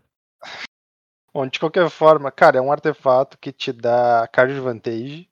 E se tu tem tempo de fazer ele, quando tu ainda vai ter mana aberta, pra poder jogar a carta no topo, se não for um, um- se não for um terreno, né? Porque tu pode, Uhum. tu vai poder jogar um terreno no topo, se for o caso. E tu, tu, tu pode jogar com ele, tu, tu vai gerar tipo um 3 para 1 numa numa num formato onde a 2-2 vigilância é relevante. E, cara, eu achei muito nervosa a cartinha. E se é tu tem mesmo, como cara. sacrificar ela sem pagar as custos de mana, é melhor ainda, né? Óbvio. Uhum. Isso aqui. Tu pensou no mesmo deck pauper que eu com isso aqui, né? Não sei. O que usa o bicho 2-3 voar aquele que deu permanente. E usa. ah, sim, o. Boros Monarca. Sim, funciona. Ah, não, não usa, não usa mais Kuldota, mas pode voltar a usar. É, pode né? voltar a usar por causa desse troço. Faz sentido. Esse, esse, esse negocinho aí naquele deck, agora que não tem mais o Visão Profético, É uma possibilidade mesmo, cara. Pode- é uma pode possibilidade, sim. fazer um estrago. É uma Sério, possibilidade sim, porque o custo dele é muito baixo, né? Uma mana é, é relevante, assim. Aque- Aquele deck inteiro tem um custo muito baixo e tu baixa muito terreno porque tu compra muita carta. É, o, o ponto que me deixa com, vamos dizer assim, um, um asterisco em relação a isso é que ele é um deck muito reativo, né? Então, tu exilar uma carta que tu só pode jogar no teu turno, às vezes não é exatamente o que tu quer estar fazendo. Mas talvez o fato de custar uma mana só seja mais relevante do que isso, né? Daí, Eu daí a acho gente que- acho que sair vale do. A gente sai do Boros Monarca que a gente tem agora, que usa o... a instantânea que dá proteção, né? Aham. E volta pro Boros. O Dota né? Rebirth, que quer dar uma mana quase na cara do oponente. Isso. O, Bo- o Boros Bully que, dá, que bate É. mais, né? Exato. Boros, é Boros Bully o nome? É, hoje é o Boros Bully, que ele usa. Como é que é o nome do- da mágica que faz dois passarinhos e tem recapitular virando de criatura branca? Ah, sim, o Screech. Isso. E usa, usa Faithless Looting pra poder aproveitar essas cartas que funcionam do Grave, né? E usa Rally the Peasants, que dá mais 2 mais 0 pra todas as criaturas e tem flashback. Sim, Então nossa. ele dá E muita porrada. ai- ainda usa o bicho branco que no Metalcraft fica maior? Ah, Não, não usa mais. Não usa mais? Não É. usa mais. Ele quer, ele quer volume de criatura, tanto faz. Então usa o Squadron Hawk pra comprar criatura em volume, assim. Sim, entendi. Pra poder descartar pro, até pro Faithless Looting Mas, também. mas é um deck que parece. Pode. Pode usar, sim. Pode usar. Não sei se vai, porque eu não conheço o Pauper o suficiente pra saber se isso aqui compensa trocar alguma outra carta, porque é sempre lembrando. Pra te colocar uma carta num deck tem que tirar outra. Claro, exatamente. Eu Mas- acho que com certeza vale o teste e Vale pode ser que a versão com o Dota Rebirth volte, assim, porque ela deu uma bela uma bela desaparecida, assim. Até porque hoje tem muito mais sweeper no Pauper do que tinha um tempo atrás. Sim. É, mas isso, isso aqui é um artefato que vale a pena sacrificar, né? Se, se tu tem esse artefato e o outro que tu compra uma carta, que me fugiu o nome agora. Ah, o, o Mikosin something, né? É o Wellspring, não, O não Wellspring. isso. Wellspring, isso. Você tem o Wellspring, que é um artefato que entra em jogo como uma carta e quando morre tu compra uma carta. Tu já tem, entre aspas, oito opções que tu pode sacrificar feliz. Uhum, com certeza. Então, talvez, talvez. É, e esse aqui tem o, o bônus de, no, no pior cenário, tu ainda pode, tu ainda se sacrifica, né? E faz um 2-2. E faz 2-2. Então é, cara, eu acho que com certeza vale o teste, assim. Eu acho que tem, tem espaço pra ele, sim. Tem que ver qual que é a casa dele, porque não é exatamente as casas que a gente tem hoje. Tem que dar uma leve modificada. Tem que voltar pra, pra alguma coisa que já passou, né? É, Porque pode tem ser que vários decks Pauper que já passaram Aham, e eu acho que não foram revisitados desde que saíram edições. Pode ser? Pode ser que sim. Eu acho que sim, cara. Eu acho que tem uma. Provavelmente tem uma casa pra ele. Tem que ver se a casa dele é boa o suficiente, né? Mas sim, a carta é relevante, cara. Uma mana vermelha, entre muitas aspas, compra duas cartas, né? Mais uma vez, o vermelho mostrando seu poder de fazer coisas que o azul faz, muitas vezes melhor e mais barato. É. Bora pro verde, então. Verde contigo, Bernardo. Comigo? Eu só trouxe uma carta verde, porque essa é a carta verde que eu vou. Eu não comecei ainda a jogar os drafts, tá? Porque eu vou jogar os drafts. Mas essa é a carta verde que eu vou odiar enfrentar nos drafts. cara, que cara, carta. ca- Eu, tudo nessa carta eu odeio, cara. Porque ela é Até uma a carta arte. muito boa. A arte É é uma bonita, carta pô. muito boa, cara. É o Servo Florido. 5 manas, 13 duas verde, por uma criatura 4-4 com alcance. Tem a seguinte habilidade. Quando entra no campo de batalha, tu olha 5 cartas do topo do teu deck. Tu pode revelar um card de criatura ou encantamento e colocar na tua mão. O resto no fundo do teu deck.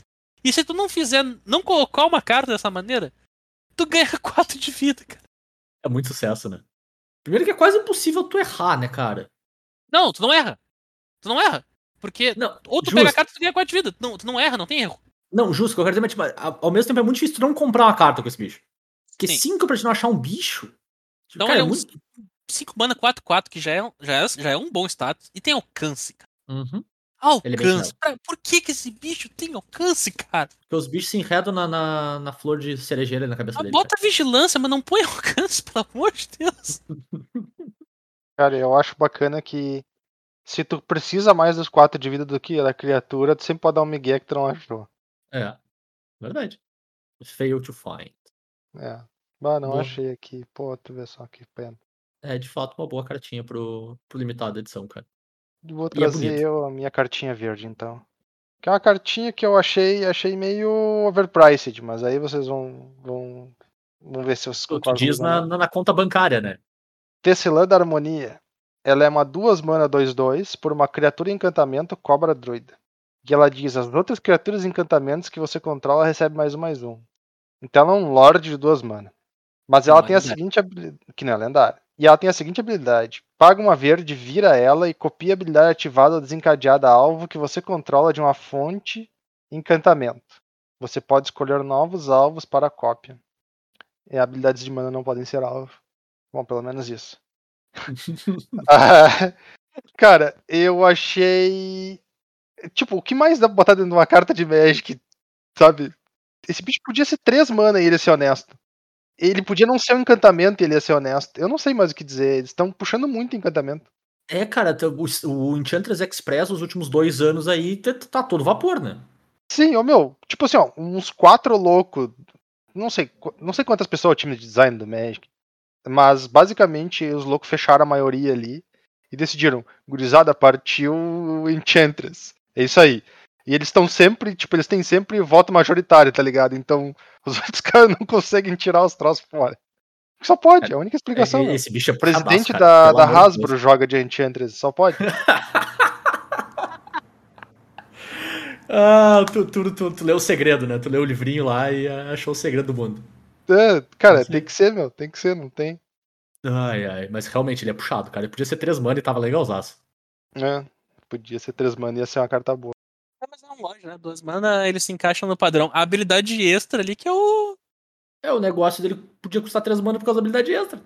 Então, pelo, me- pelo menos ele- vira, né, meu? ele, custa, ele custa duas mana pra ele fazer um efeito de Lorde. O efeito extra parece que eles colocaram por cima porque eles acharam que ia ser, não ia ser forte o suficiente. É, porque de fato não existem quantidades de criatura encantamento pra justificar um Lorde. Então, mas tu usa ele É. pelo, pelo outro efeito. O bônus é, é bônus, como É, o o nome bônus é o. Lorde, eu acho, cara. O bônus é o efeito Lorde, total. Bom, bora pro multicor, gurizada. Dale. Bora pro multicor. Eu tenho uma cartinha multicor aqui que eu trouxe muito mais. Eu não, eu não acho nem ela uma carta tão interessante assim, porque ela parece bem óbvia, em especial no que, no que tange o Commander dela. Mas é uma carta que eu tô torcendo muito pra ter um deck T2 dela. Que parece muito divertido fazer isso no T2. Que é o Satoru Mezawa. Uma, uma azul e uma preta pra uma criatura lendária humano ninja 2-4. Ele diz: toda vez que você ativar uma habilidade de ninjutsu, olhe os três cards do topo do seu Grimório, coloca um deles na sua mão e o restante no fundo do Grimório em qualquer ordem. Essa habilidade é desencadeada uma vez a cada turno. Então, basicamente, tu compra uma cartinha ali pro ninjutsu com seleção. Só que ele diz: cada card de criatura em sua mão tem ninjutsu por duas genéricas, uma azul e uma preta. Hello, my fellow ninjas. pra qualquer criatura que tu quiser aí. É, cara, eu acho que todo mundo que fala de Commander já falou de como dá pra jogar com esse bicho no Commander, e tu vai botar Blight Steel Colossus e matar os caras, não sei O o famoso, famoso ninja, Blight Ninja. Emrakul, né? Griselbrand, grande ninja. Só os banidos ainda, né? E... Então, tipo, não, não tem muita novidade no quesito Commander. Cara, é isso aí, sabe? É o comandante que tu vai botar bichão e dar de porrada no gurizada. É, E vai é mais um efeito. mais um efeito dos centenas de efeitos que a gente tem aí de colocar uma criatura em Isso. campo antes da hora. Exato. Mas eu acho que no T2 ia ser um deck legal, cara. Porque as criaturonas do T2 não são as criaturonas, criaturona, assim. Tu tem, claro que tem. Então imagina tu fazer uma coma com ninjutsu, deve ser trimassa. É, né? aí, aí eu vou trazer uma tristeza pra ti, Zé. Esse tipo de deck só funciona no standard quando tu tem uma criatura abusiva tipo Lamoy. É, eu acho também, mas é por isso que eu digo, cara, eu vou, eu vou ficar feliz se for um deckzinho. Pode ser um deckzinho tier 2, pode ser um deck que rouba umas partidas de acordo com o que o formato virar. Só isso, cara. Porque assim, ele é claramente uma carta feita pra Commander, eu não, não achei tão interessante assim. Porque ele não faz nada. Ele faz de um jeito diferente uma coisa que a gente já faz. Isso é louvável, vamos dizer assim, né? Mas é uma coisa que a gente já faz. Cara, eu joguei uma época o deck standard que tinha, usava Luca, Planeswalker, pra Aham. colocar uma Coma em campo. Isso. Tu antecipava Coma em dois turnos, cara.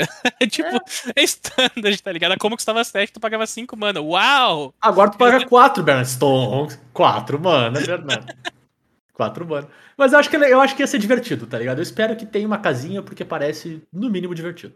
E é isso aí. Vai, Saturno.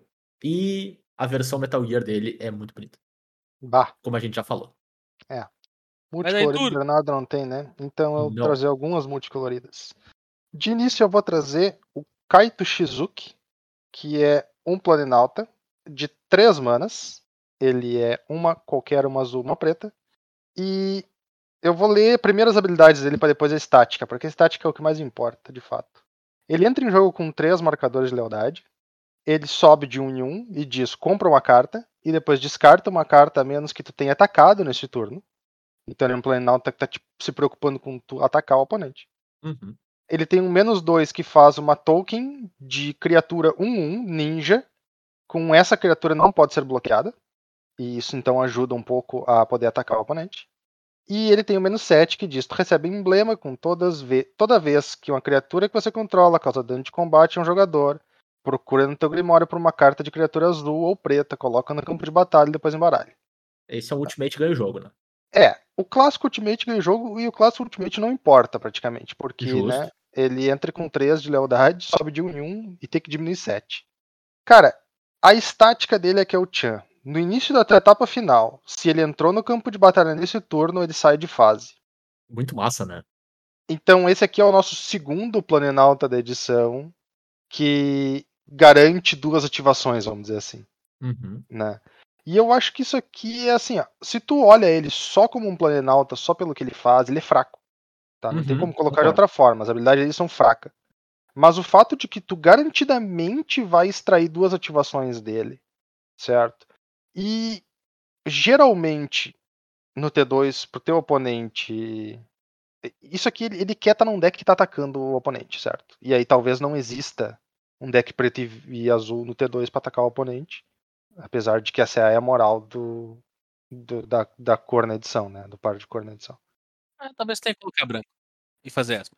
Pode ser, de repente. A questão é, se tu tá colocando pressão no teu oponente de forma relevante, ele é um planenauta que te dá card advantage, certo? Uhum. E que se protege pelo menos um turno. E que pro teu oponente tirar ele da mesa, geralmente o que ele vai ter que fazer é atacar ele. Então, Ele abre ainda espaço, mais abre espaço para te continuar atacando, certo? Nesse estilo de deck, eu acho que ele é uma carta boa. Porém, eu tenho a impressão de que ele também é uma carta bem focada para esse estilo de deck. Sim. Então, concordo. supondo que esse tipo de deck não exista, que é uma- sempre uma ótima oportunidade não existir, até porque se a gente tem um deck mono-red forte, geralmente qualquer outro deck agro acaba apanhando o mono-red, vai ser mais lento. Então aí ele cai por terra. Mas, cara, a habilidadezinha estática dele, garantido as ativação, eu acho que é padrão. É bacaninho, eu concordo contigo, cara. Eu falei no antes da gente gravar que ele talvez não tivesse uma casa standard, por causa que ele é muito fraco, mas daí a gente para pra pensar um pouco nas cartas, né? Realmente, se a gente for jogar de azul e preto, não parece ter só uma um lugar onde é que tu vai encontrar ele, até porque os rogues todos caíram. Que era uma casa onde é que ele estaria bem bem posicionado. Mas tu pode colocar ele com o branco, cara. Tu pode juntar ele com o, o anúncio de casamento, que é o encantamento branco que a gente falou mais cedo, que faz token 1. Uhum. Depois vira uma antífona. Tu pode parear esse cara aí com o Sorin, que a gente já tem, que faz token 2-3. Tá, que vai, vai atacar, porque o cara não vai querer bloquear aqueles tokens, aqueles tokens tem lifelink, eles podem te garantir um jogo. Então tu pode fazer um Esper tokens, quase, onde o Kaito se encaixa muito bem. Interessante. Peraí, peraí, B, só um detalhe. Como assim todos os rogues caíram? O Zendikar tá valendo ainda. Não, mas os. Os rogue de uma, uma mana, uma mana 3-2, o. Não, esse sim, mas tem uma mana, um voar lá, tem o, tem o Lorde, né, o que dá mais um mais zero. Tipo, de repente tem, tá ligado? De repente ele revive o deck. É, mas vai ser naquelas, saber. né? O que, o que fazia o UNF do Era custo o- de Era o mana carinha de uma mana. que. O de era o carinha mana. de uma mana e o. Luz. Uhum. Sim, concordo. Vai Mas assim, saber, ó, né? tem umas cartas ali de custo baixo e tem umas combinações de token que tu pode transformar em, em algo a mais. Tu pode usar até o White Witch, se tu quiser, que um bicho mamando um quando morre a- aprende. Colocar umas cartas que é o. A carta preta que sacrifica pra comprar duas, um artefato ou uma criatura pra comprar duas cartas e faz um tesouro. Tipo, as combinações que tu pode fazer num deck Esper com tokens de custo baixo pra usar o Kaito e o Sorin são, são muito grandes. Uhum. Então, talvez E exista alguma também- coisa pra ele. Também sempre dá pra ir pro outro lado completo e só usar o mais um dele como loot mesmo e tá satisfeito com isso, porque isso teu deck quer. Uhum. E é Sempre pode isso aí. fazer um reanimate, alguma coisa. É verdade. É isso, Bom. cara. Eu achei ele bem, bem focado, mas bacaninha no que ele faz. É isso aí. Ele pode ser um bom asset pro deck se o deck existir. Meio que isso. três, né, cara? Vamos ficar de olho. É, exato, exato. Foi esse o Exatamente. tempo de Liliana pro 3 mana, né? Bom, trazendo agora uma cartinha que ela vem somente em decks de comandante. É a Hinata Downcrowned. Não, ela é da edição mesmo, Turo. Ela é da edição? Ela Ela é é da da edição. edição. É, Como é que eu não achei ela na edição? isso aí. Mas ela é da Sei edição. Incompetência minha. Ela é a Renata. Quatro manas, ela é uma incolor, uma azul, uma branca e uma vermelha. E rapidamente a gente vai descobrir por que que eu achei que ela era deck de comandante. ela é uma criatura lendária. 4-4 voar e atropelar.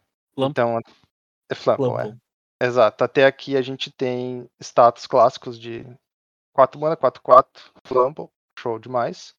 Clássico Jeskai, né? É, clássico Jeskai. a seguinte, o seguinte, duas linhas de texto para ela que são bem interessantes. Mágicas que tu conjura custam um a menos para conjurar para cada alvo, ou seja, ela desconta uma mana incolor para cada alvo que a mágica dá. E a segunda linha, mágicas que teus oponentes conjuram custam um a mais para cada alvo para ser conjuradas. Que, salvo cólera ou coisa assim, geralmente já implica que todas elas vão custar um a mais, praticamente. É porque tu é um alvo. Sim. Cara, a mágicas que tu conjura custam um a menos pra conjurar pra cada alvo. É uma linha de, de- tipo assim, tem muita mágica que tu desconta muita mana. Sabe? Assim, tipo, muito, muita mana.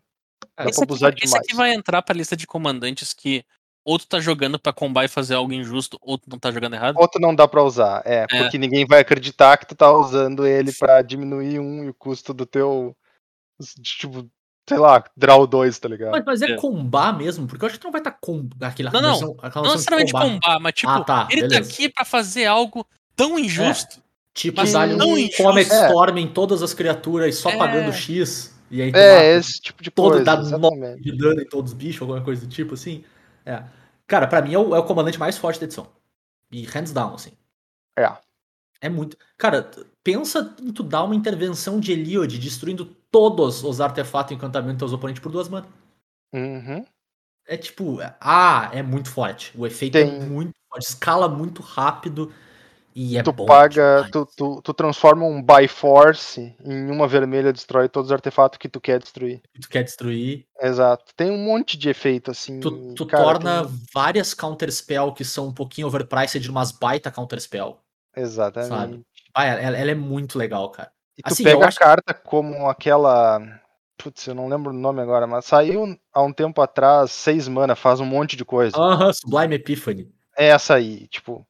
Agora ela custa Cara, duas mana fazer um. É, custa de duas mana pra te comprar uma carta, anular uma mágica, anular uma habilidade, criar uma clo- um clone de uma criatura tua e que, que e mais devolver um bicho pra mão. É, sabe? Os troços ridículos, assim. Cara, assim, pra mim ela vai ter o efeito Muldrota. Ela vai ser o comandante da edição que tu vai cansar de ver e tu vai ser o saco de jogar contra. Mas é inegável que é um. Não vou dizer que é inegável que é o melhor, mas tá ali, sabe? Com certeza vai estar no- nos três melhores edição. E tu Sim. vai cansar de ver. Se E vai é o cansar de ver melhor, vai estar jeito. na discussão pelo, pelo melhor e vai ser uma boa discussão. Exato. E é o tipo de. Cara, tu vai meio que cansar de ver porque vai ser meio parecido, né? Difícil ser muito diferente, meio que o Bernardo falou. Ou tu vai estar fazendo essa coisa, ou tu tá fazendo errado. Uhum. E... Mas é bom. O que tu vai estar fazendo é muito forte. Então. É. Renatinha aí não é boa só no Naruto, é boa no Magic também. Uhum. Bom, em seguida eu trago-lhes Tamil, a sábia completada. Tan, tan, tan, tan. Ela custa duas quaisquer, uma verde, uma azul e uma mana híbrida firexiana, de verde e azul. Isso aí foi feito por um Random Card Generator daqueles, né? Cara, tipo isso, né? Mas beleza. Então ela tem a seguinte passiva: completado. Completado é uma habilidade que vai explicar como é que tu pode pagar o custo de mana híbrido da mana firexiana. Ou seja, tu pode pagar com um azul, com um verde ou dois de vida. No entanto, ele traz um detalhe: alguma coisa diferente acontece com a carta se tu pagou o custo de vida. Ou seja, se tu pagou uma mana a menos. No caso da Tamil, ela entra em jogo com dois marcadores de lealdade a menos. Hum, interessante. É de se esperar que todas as cartas que tenham essa habilidade de completada, eventualmente, ela provavelmente vai ser reutilizada, né? Mas é de se esperar que todas as cartas vão ser mais fracas se tu pagar a mana firexiana por elas usando vida? Sim. Porque afinal de contas tu tá fazendo a carta antes. Mas eu não duvidaria que fizesse uma loucura e fizesse o contrário em algum momento. É, mas é, é aquela, a gente já viu o que acontece se tu deixa do mesmo jeito, né? É, exato. Então, Isso aqui. Cara, isso aqui é mais pela habilidade de completado do que pela carta, praticamente. eu acho que sim. essa habilidade, ela, entre aspas, conserta, ou pelo menos ela dá pro design uma ferramenta de tu poder fazer carta que custa mana firexiana e não errar. Uhum. Porque qual era o problema? Se, tipo, um, um Dismember, tá? Um Dismember custa 3 mana. Se ele custa 3 mana, ele não tem problema nenhum. Ele é uma carta menos 5, menos 5, o Magic tá jogando normal, não, não tá roubando de ninguém. Agora, se tu faz ele por uma mana só, mesmo tu pagando 4 de vida, ele é muito forte. Uhum. Agora, se o cara resolve que o Dismember, se tu pagar uma mana só, agora ele dá só menos 2, menos 2, aí. Ou menos 3, menos 3, talvez até, porque tu tá pagando 4 de vida ainda. Aí ele já é uma carta bem mais honesta. Ele já não Concordo. tem mais aquele estouro de power level. Então tu não precisa fazer a carta ou considerando que o cara nunca vai pagar vida, ou considerando que o cara sempre vai pagar vida, né? Tu consegue ter o híbrido das duas. Cara, De qualquer forma. Eu não tinha comentado isso com vocês, mas eu tive essa exata discussão, tipo, uns dias atrás, e foi o mesmo assunto, era. Imagina se Dismember custasse 3. Se tu pagasse 3 mana, dá menos 5, menos 5. Pagasse 4 de vida, dá menos 1, menos 1. E pagasse 2 de vida, dá menos 3, menos 3. Sabe? Algo desse tipo. Uhum. Algo desse tipo. Só que daí a gente chegou à conclusão que não valia a pena tu arrumar mana ferexiana. Não, não vale a pena. Acho que não vale a pena fazer Não vale a retroativo. pena tu, tu- Não, não, nem retroativo, tipo, fazer mana ferexiana de novo botando esse porém. Não valia a pena. Sabe? Hum. É legal tu ver isso na Tamil como um caso à parte de um negócio, num Planeswalker, mas não vale a pena tu refazer a mana ferexiana trazendo esse esse fix pra tudo, sabe? Justo. É, cara, eu, eu tenho a impressão que como mecânica vai ser uma mecânica de Planeswalker, assim. É, exato. Tipo, de- deixa assim, É. um caso aqui, um caso lá, mas não, não faz uma coisa numa edição inteira cheia disso. Certo, é, eu vou concordar com vocês. Eu não sei se ela vai ficar restrita a Planalto apenas, mas eu concordo que ela não deveria ser uma mecânica super utilizada. Uhum. Ela, no entanto, ela dá uma. Ela pega uma coisa que tem uma característica muito forte firexiana, que é a mana firexiana, e deixa os caras usar de novo, Uhum, sem concordo. obrigatoriamente quebrar o jogo ou tornar a carta irrelevante já de, de início, né? Então, ela. Porque, pra bem da verdade, a gente sabe que a gente vai voltar a Firex eventualmente, Uhum. e que mana firexiana é tipo. É a, a definição do que. É- tipo, é- É a coloca. versão mais forte da, da- de mecânica ferexiana que a gente já viu. Mais relevante, mais, mais Exato. impactante mesmo, assim. E mais única, né? Não, vamos, vamos dar de pau, vamos dar de pau. Bom, então eu vou ler as habilidades dela só por via das dúvidas, né? Afinal de contas, ela ainda é uma carta interessante. Ela entra em jogo com 5 marcadores de lealdade, ou 3, se tu pagou só 4 manas. Tu sobe ela de 1 um em 1, um, ela vira até um artefato ou uma criatura alvo, e isso não desvira durante a próxima etapa de desvirar do seu controlador. Ela diminui X e exila do teu cemitério um carta de permanente que não seja terreno, com valor de mana X. Cria uma ficha que seja uma cópia daquela carta. Então, é tipo um regrowth, mas só funciona para permanente e não tipo, não deixa tu ficar reutilizando diversas vezes, né? Ela exila e cria uma token. Então tu não vai poder fazer mais de uma vez. E a ult dela é menos 7, cria um tablete de Tamil, que é uma ficha de artefato incolor lendário com as mágicas que você conjura custam duas manas incolores a menos para ser conjuradas e vira, compra um card. O que é interessante porque é uma ult que é tipo um emblema, mas não é um emblema, né? É um artefato, então tu pode destruir a ult da Tamil com É resolvível, um né? Eu achei legal. é. Masturo, por favor, tablet da Tamil. Tablet parece que é um doce. Um Ah, é verdade, chiclete, a tablet. um chicletão. É um chiclete, é. Tablet. É que, cara, era uma carta. Tablito. eu tava lendo a, a, a carta em inglês, do nada tá escrito Ah. tablet no meio ali, né, meu? Fiquei. tipo, Cara, perdido. isso parece aqueles malucos que, que assistiram o Squid Game, que no Uhum. Brasil veio traduzido como Round 6. Só que por Uhum. razão do além, chamam de Round 6. É isso Já aí. tá traduzido, cara. Já foi traduzido no português, é Round 6. É que é round, né? Round em inglês, então tu fala seis em inglês também. Ah, meu Deus, agora tu vai me lembrar a discussão de qual é a palavra que não tinha tradução. E Não, não, não, é não. saudade. É Melhor- Marmitex. Pelo Inclusive- menos é uma, é uma, é uma discussão breve. Inclusive, saudades do Marmitex. Muito bem. Vamos, vamos pros artefatos aí, Dê? Vai, vai, Dali. É teu? Vou trazer então. Ou eu tô, tô te pulando, Zé? Não, não, Não, tem, não, né? não, é teu mesmo. É É que eu falou mesmo. Dali, eu achei que era pra eu ir. Eu vou trazer então o que eu acho que tem potencial de ser a melhor carta da edição, inclusive talvez ela já esteja quebrada e a gente não saiba, Uhum. que é o Construto de Contenção. Ele é um artefato, duas mana, 2, 1, que diz: toda vez que tu descarta uma carta, tu pode exilar ela, e se tu fizer isso, tu pode jogar ela nesse turno. É Isso. muito quebrável, né? Esse é o efeito. Ela é muito quebrável, cara. Tu tem que parar e começar a pensar em todas as possibilidades que tu tem. Se tu reciclar uma carta, tu pode conjurar ela nesse turno. Se tu descartou ela porque tu comprou e descartou uma carta, tu pode jogar ela nesse turno. Tu pode usar um Lyle's Eye Diamond, descartar tua mão, gerar 3 mana e castar todas as cartas que tu descartou da tua mão nesse turno. Então, tu pode combar com isso aqui, que provavelmente é o que vai acontecer. Esse troço é muito É, ele é feito pra combar. se- Ele é feito assim. pra combar. Esse bicho é, cara, esse bicho é 100% feito pra, ser, pra combar. Ele é um mecanismo de combo.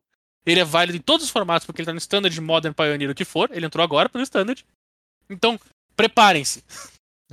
O, o Matheus falou mais cedo que a gente mirou em Kamigawa e talvez tenha acertado em Kaladesh. Essa aqui pra mim é a parte Kaladesh da edição. o artefato nonsense que faz um efeito muito estranho e facilmente quebrável, assim. É. Não, e cara, custa duas mana, por favor. É, ele é frágil, ele é fraquinho, ele é facilmente resolvível, mas o upside tá ali. E uma coisa que me chamou muita atenção nele é que, mesmo tu exilando a carta no primeiro momento, depois tu conjura ela volta pro teu grave, então tu ainda pode reutilizar, sabe? Tipo, Sim. ele não, ele não tira o, o acesso à carta at all. Então, cara, nossa, é, é muito abusável, cara. Eu, eu Se tu fico tiver algo imaginando. que pega do Grave de novo, ou caça do Grave de novo, ou devolve pra mão pra te descartar de novo. É, cara, tudo que eu consigo imaginar é LED com Underworld Breach, esse bicho e a. Ah, é isso aí mesmo. Ah, tipo, Ah. ah, não tem fim, cara. Vamos Ah, combinar que LED com Underworld Bridge provavelmente nem precisa desse bicho, né? Não Mas precisa de beleza. ajuda, né? Mas barbosinha, Talvez cara. esse bicho seja o que o Bomberman precisava pra ser bom no Legacy de novo. Pode ser, pode ser. E é uma carta muito estilosa, ela é bonita pra caramba. E vai ser fácil de conseguir, porque ele é incomum, mas É. prestem atenção nesse bicho. Mas essa, essa tem o potencial de ser incomum de 30 pila da edição. Ah, Facilmente. possível, possível. Facilmente. A foil, então. Uh, próxima carta, porque a gente não trouxe nenhum veículo ainda. É, Então eu trago pra vocês o primeiro veículo, que é o Quebra-Banco Justiceiro. maravilhoso. Completamente contraditório. Coisa maravilhosa, cara. Então eu trago pra vocês um veículo. Por que, que ele tá aqui? Porque ele é um veículo de duas manas 4-4. Familiar? Com tripular 3. Uhum. Bem, ele não voa, não tem vigilância, mas ele faz outras coisas legais. Ele entra em jogo com três marcadores de carga. Tu pode pagar duas mana, virar ele, tirar um marcador de carga e comprar uma carta. nesse momento, se não tiver marcador de carga nele, tu cria uma ficha de tesouro e uma ficha de criatura piloto 1 com essa criatura tripula veículos com seu, como se o poder fosse dois pontos maior. Faz um token 1 que tripula 3. Cara, ele é um, bi, ele é um veículo que não precisa tripular, tu gera carreira de advantage e se precisar bate 4-4. É engraçado porque ele, ele me lembra aquele coisa que no T2 teve um tempo que tu baixava por duas mana e pagava dois mana pra comprar uma carta O e eventualmente tesouro? ele ia O embora. Maze Mind Tome. Ah, o Tommy? Achei É, que tu tava falando da, do, da cova do tesouro. Não, não, ele me lembra o Tomo, só que ao invés de te dar 4 de vida e ir embora, ele vira uma 4-4 e Exato. bate no É cara. 4-4 que bate. É, é engraçado, cara. Ele é um duas mana 4-4, ele não parece agressivo. Ele, É Não. super, ele é super defensivo e de ganhar Cara, ele é valor um ao longo do jogo. veículo super tranquilo que vai gerando carga de advantage e bate se for necessário. Tipo, teu carga de advantage se precisar bate. É, é um baita veículo, cara. É bem legal. Uhum. Eu curti pra caramba. Talvez seja. Eu acho que é o meu veículo favorito da edição, assim. Não sei se é o Tipo, melhor, mas ele é Tem muito vários legal. outros veículos nesse formato que a gente não tá falando sobre, porque é um formato cheio de veículo, mas esse aqui, cara, é o mais assim. Se jogar, tá todo mundo sabendo que ele ia jogar. É, Compra carta. compra três, né? Ao longo do tempo, mas compra três, cara. Se o mês mais caramba. nome jogou, por que, que esse aqui não jogaria? Exato, eu concordo. É, Concordo tipo também. E a gente vai Bora pros pros terrenos, terrenos. Eu tenho o primeiro terreninho do nosso ciclo de terrenos lendários, então o Matheus vai trazer outro depois também. E eu trouxe o Eiganjo, a sede do Império. É um terreno lendário que entra de pé, vira pra adicionar uma branca. E ele tem a habilidade de canalizar, que vai ser comum em todos os terrenos do ciclo, né? Que diz o seguinte: duas genéricas e uma branca, descarte Eiganjo, sede do Império. Ele causa 4 pontos de dano a criatura atacante ou bloqueadora alvo. Essa habilidade custa um a menos para ser ativada para cada criatura lendária que tu controla. Kamigal tem várias criaturas lendárias, né? Bem comum da edição. E essa habilidade de Uhum. diminuir o custo é comum a todos os terrenos desse ciclo também. Eu achei o Eiganjo potencialmente o mais relevante para Standard, assim. É muito de graça pro teu deck ah, azul, ou, desculpa, branco X de controle. Ter um terreno que entra de pé fazendo branco, basicamente uma planície lendária, e que funciona que nem um removal, sabe? 4 de dano no atacante mata boa parte do que tu te preocupa, sabe? Eu achei bem, bem bom mesmo, e eu acho que em termos de standard, potencialmente é o mais relevante, assim. Parece o azul, o bem azul e o ajustadinho, branco assim. se combinam muito bem. Combinam E o muito bem branco- também. E o branco é o mais efetivo de todos eles. Uhum, Porque ele resolve. Isso. Teu bicho Aí o- morreu. É. Só pra, pra, então fazer o vínculo, né? O, o azul ele custa 4 pra dar bounce, uma criatura. Uhum. E é isso. Então, tipo, também ele, ele combina muito bem um com o outro, né? Os dois provavelmente jogam na mesma shell de deck, mas o branco é bom. Pokémon. Nossa. É o removal que tá no teu terreno, é quase de graça o slot, assim. Tu consegue ver facilmente o deck jogando com 3 ou 4 engange, não se importando que é, que é lendário, sabe? Tranquilamente. Então- Confirmação. Muito show. Oi? Dependente de confirmação dessa informação aí. Justo, mas é tipo assim, é- é- eu não consigo. Eu não ficaria surpreso se fosse o caso, sabe? Sim, sim, sim. Não, não. É isso? Tipo, a, a, pra, pra bem da verdade é que se teu deck tem branco, não existe um motivo pra ti não botar Ah, eu acho que, um eu acho que isso vai ser realidade pra quase todos os decks do formato, né? Se teu deck É? tem uma cor, Não tem um desses não, né? daqui tu vai ter. Ele vai usar o, o terreno lendário daquela é. cor, sempre. É, exato. Exatamente. E eu não ficaria surpreso se o deck de controle jogasse com uns 13 aí ganjos, assim, sabe? Nem um pouco surpreso. Porque é, é muito, muito gratuito, no fim das contas, pra ele, assim. Então é isso aí, ganjo, show. Uhum. Show demais. Muito bem, então. Eu vou trazer o próximo, que é o Bocejo, a persistência. A mais hypada E- da edição. Você, inteira. É, a carta mais hypada da edição. Ela é uma carta boa, mas a gente já discutiu até que a gente acha que ela tem uma hype desproporcional, mas até aí tudo bem. Bom, então ela é um terreno lendário, ela entra em jogo de pé, ela adiciona uma verde, e ela tem que canalizar por uma incolor e uma verde, descarta ela e destrua artefato, encantamento ou terreno não básico alvo que um oponente controla. Aqui tá a moral forte pra caramba, Uhum. versátil pra caramba. E é um slot de terreno. No entanto, ob- obviamente vai ter um downside, né? Porque vamos concordar. Aquele jogador pode procurar no próprio Grimório por um card de terreno com tipo de terreno básico. Não necessariamente um card de terreno Isso. básico, mas com tipo básico. Colocá-lo no campo de batalha e depois embaralhar. E aí essa habilidade custa menos para ser ativada para cada criatura lendária que você controla. Então, o downside dele é bem relevante. Teu oponente pode buscar Trioma, pode buscar Old Dual, pode buscar Shockland, pode buscar uma planície. E, no entanto, a flexibilidade Uhum. é inegável. Tu tem uma land que responde artefato, que responde encantamento e que, se necessário for, responde um terreno do teu oponente que esteja gerando algum tipo de vantagem para ele. A carta é muito boa. Ela tá desproporcionalmente Concordo. avaliada por enquanto, no nosso, no nosso Os caras entendimento. adicionaram o valor. Mas ela definitivamente Eles é adicionaram o valor monetário do Rain 6 nessa carta, né, cara? Daí tu tem uma carta de É. 700 pila que joga com essa, essa aqui tem que ser cara, né, pra combinar. Sim, Pô, não, é, não. então, tem, tem essa, essa moral da história. Mas, de fato, assim, tipo, não dá pra disputar que a Uhum. carta é boa. Concordo. Literalmente todo mundo que tá jogando com verde vai colocar uma ou mais no deck. E, e se é a vida que segue. Mais uma Quer dizer, carta literalmente não. pra colocar no deck de de gente que não vai querer pagar 200 pila nela. É. Tipo isso. Tipo isso. Que entra de pé fazendo mana e depois tu dá bounce com a bounce land pra resolver coisa aí. Mas. O- E se por fim, eu vou trazer nome, mais um tem que dizer terreno. isso. Isso. Se encaixa muito bem com o Life É. on the Lawn. E aí, só, Com só o cara, botar os 50 centavos do downside, cara. O downside é muito de verdade. Pelo amor de Deus, não saia usando isso aqui achando que o cara vai buscar um terreno básico.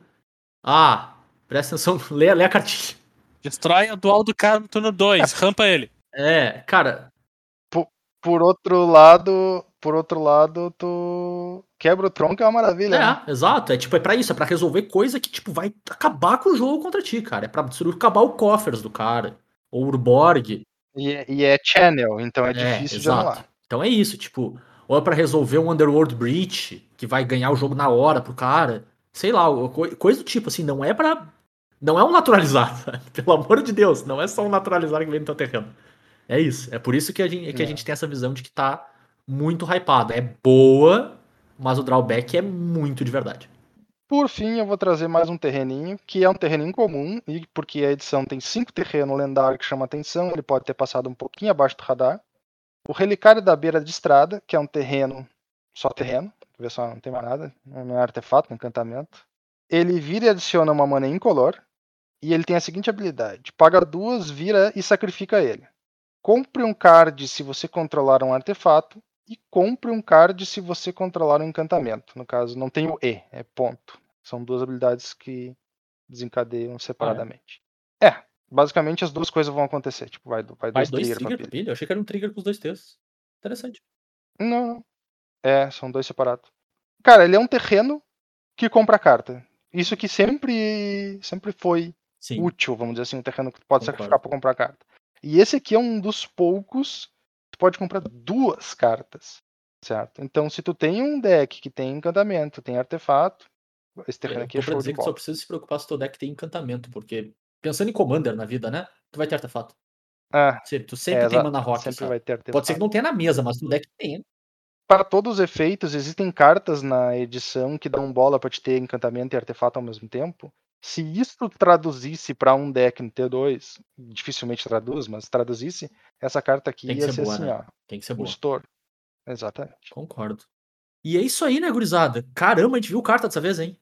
A gente se empolgou. A edição é legal, cara. Ela, é diver... ela parece divertida mesmo, cara. Não vou dizer que não. Ela é meio maluca, ela, é... ela meio que vai pra um monte de lugar diferente. Ela vai pra artefato, que é sempre ah, potenci- potencialmente perigoso, mas sempre empolgante, né? Tipo, sempre tem umas coisas meio nonsense. Então, cara, faltou alguma cartinha? Vocês lembraram de alguma coisa que a gente não falou? Vocês discordam da gente de alguma carta? Fala com a gente lá.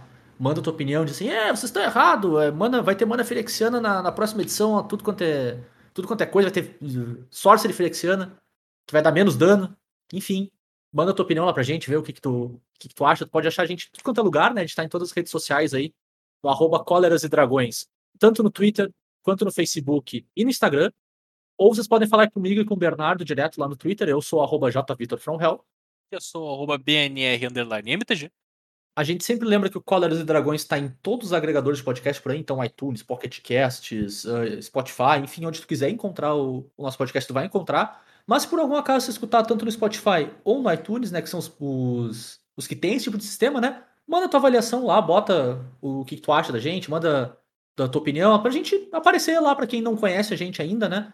Então conseguir achar a gente mais fácil, bota lá as estrelinhas, bota o joinha, essas coisas de rede social aí. Que eu não entendo, mas eu sei que tem. E é isso aí que importa. E vocês podem entrar em contato com a gente por e-mail também. A gente tá no colerasedragões.gmail.com, tudo junto, sem cedilha. E é isso, né, gurizada? A gente volta na semana. Daqui duas semanas, na verdade. com mais um Cóleras e Dragões pra vocês. Valeu, um abraço. Valeu, tchau, tchau. Falou, pessoal.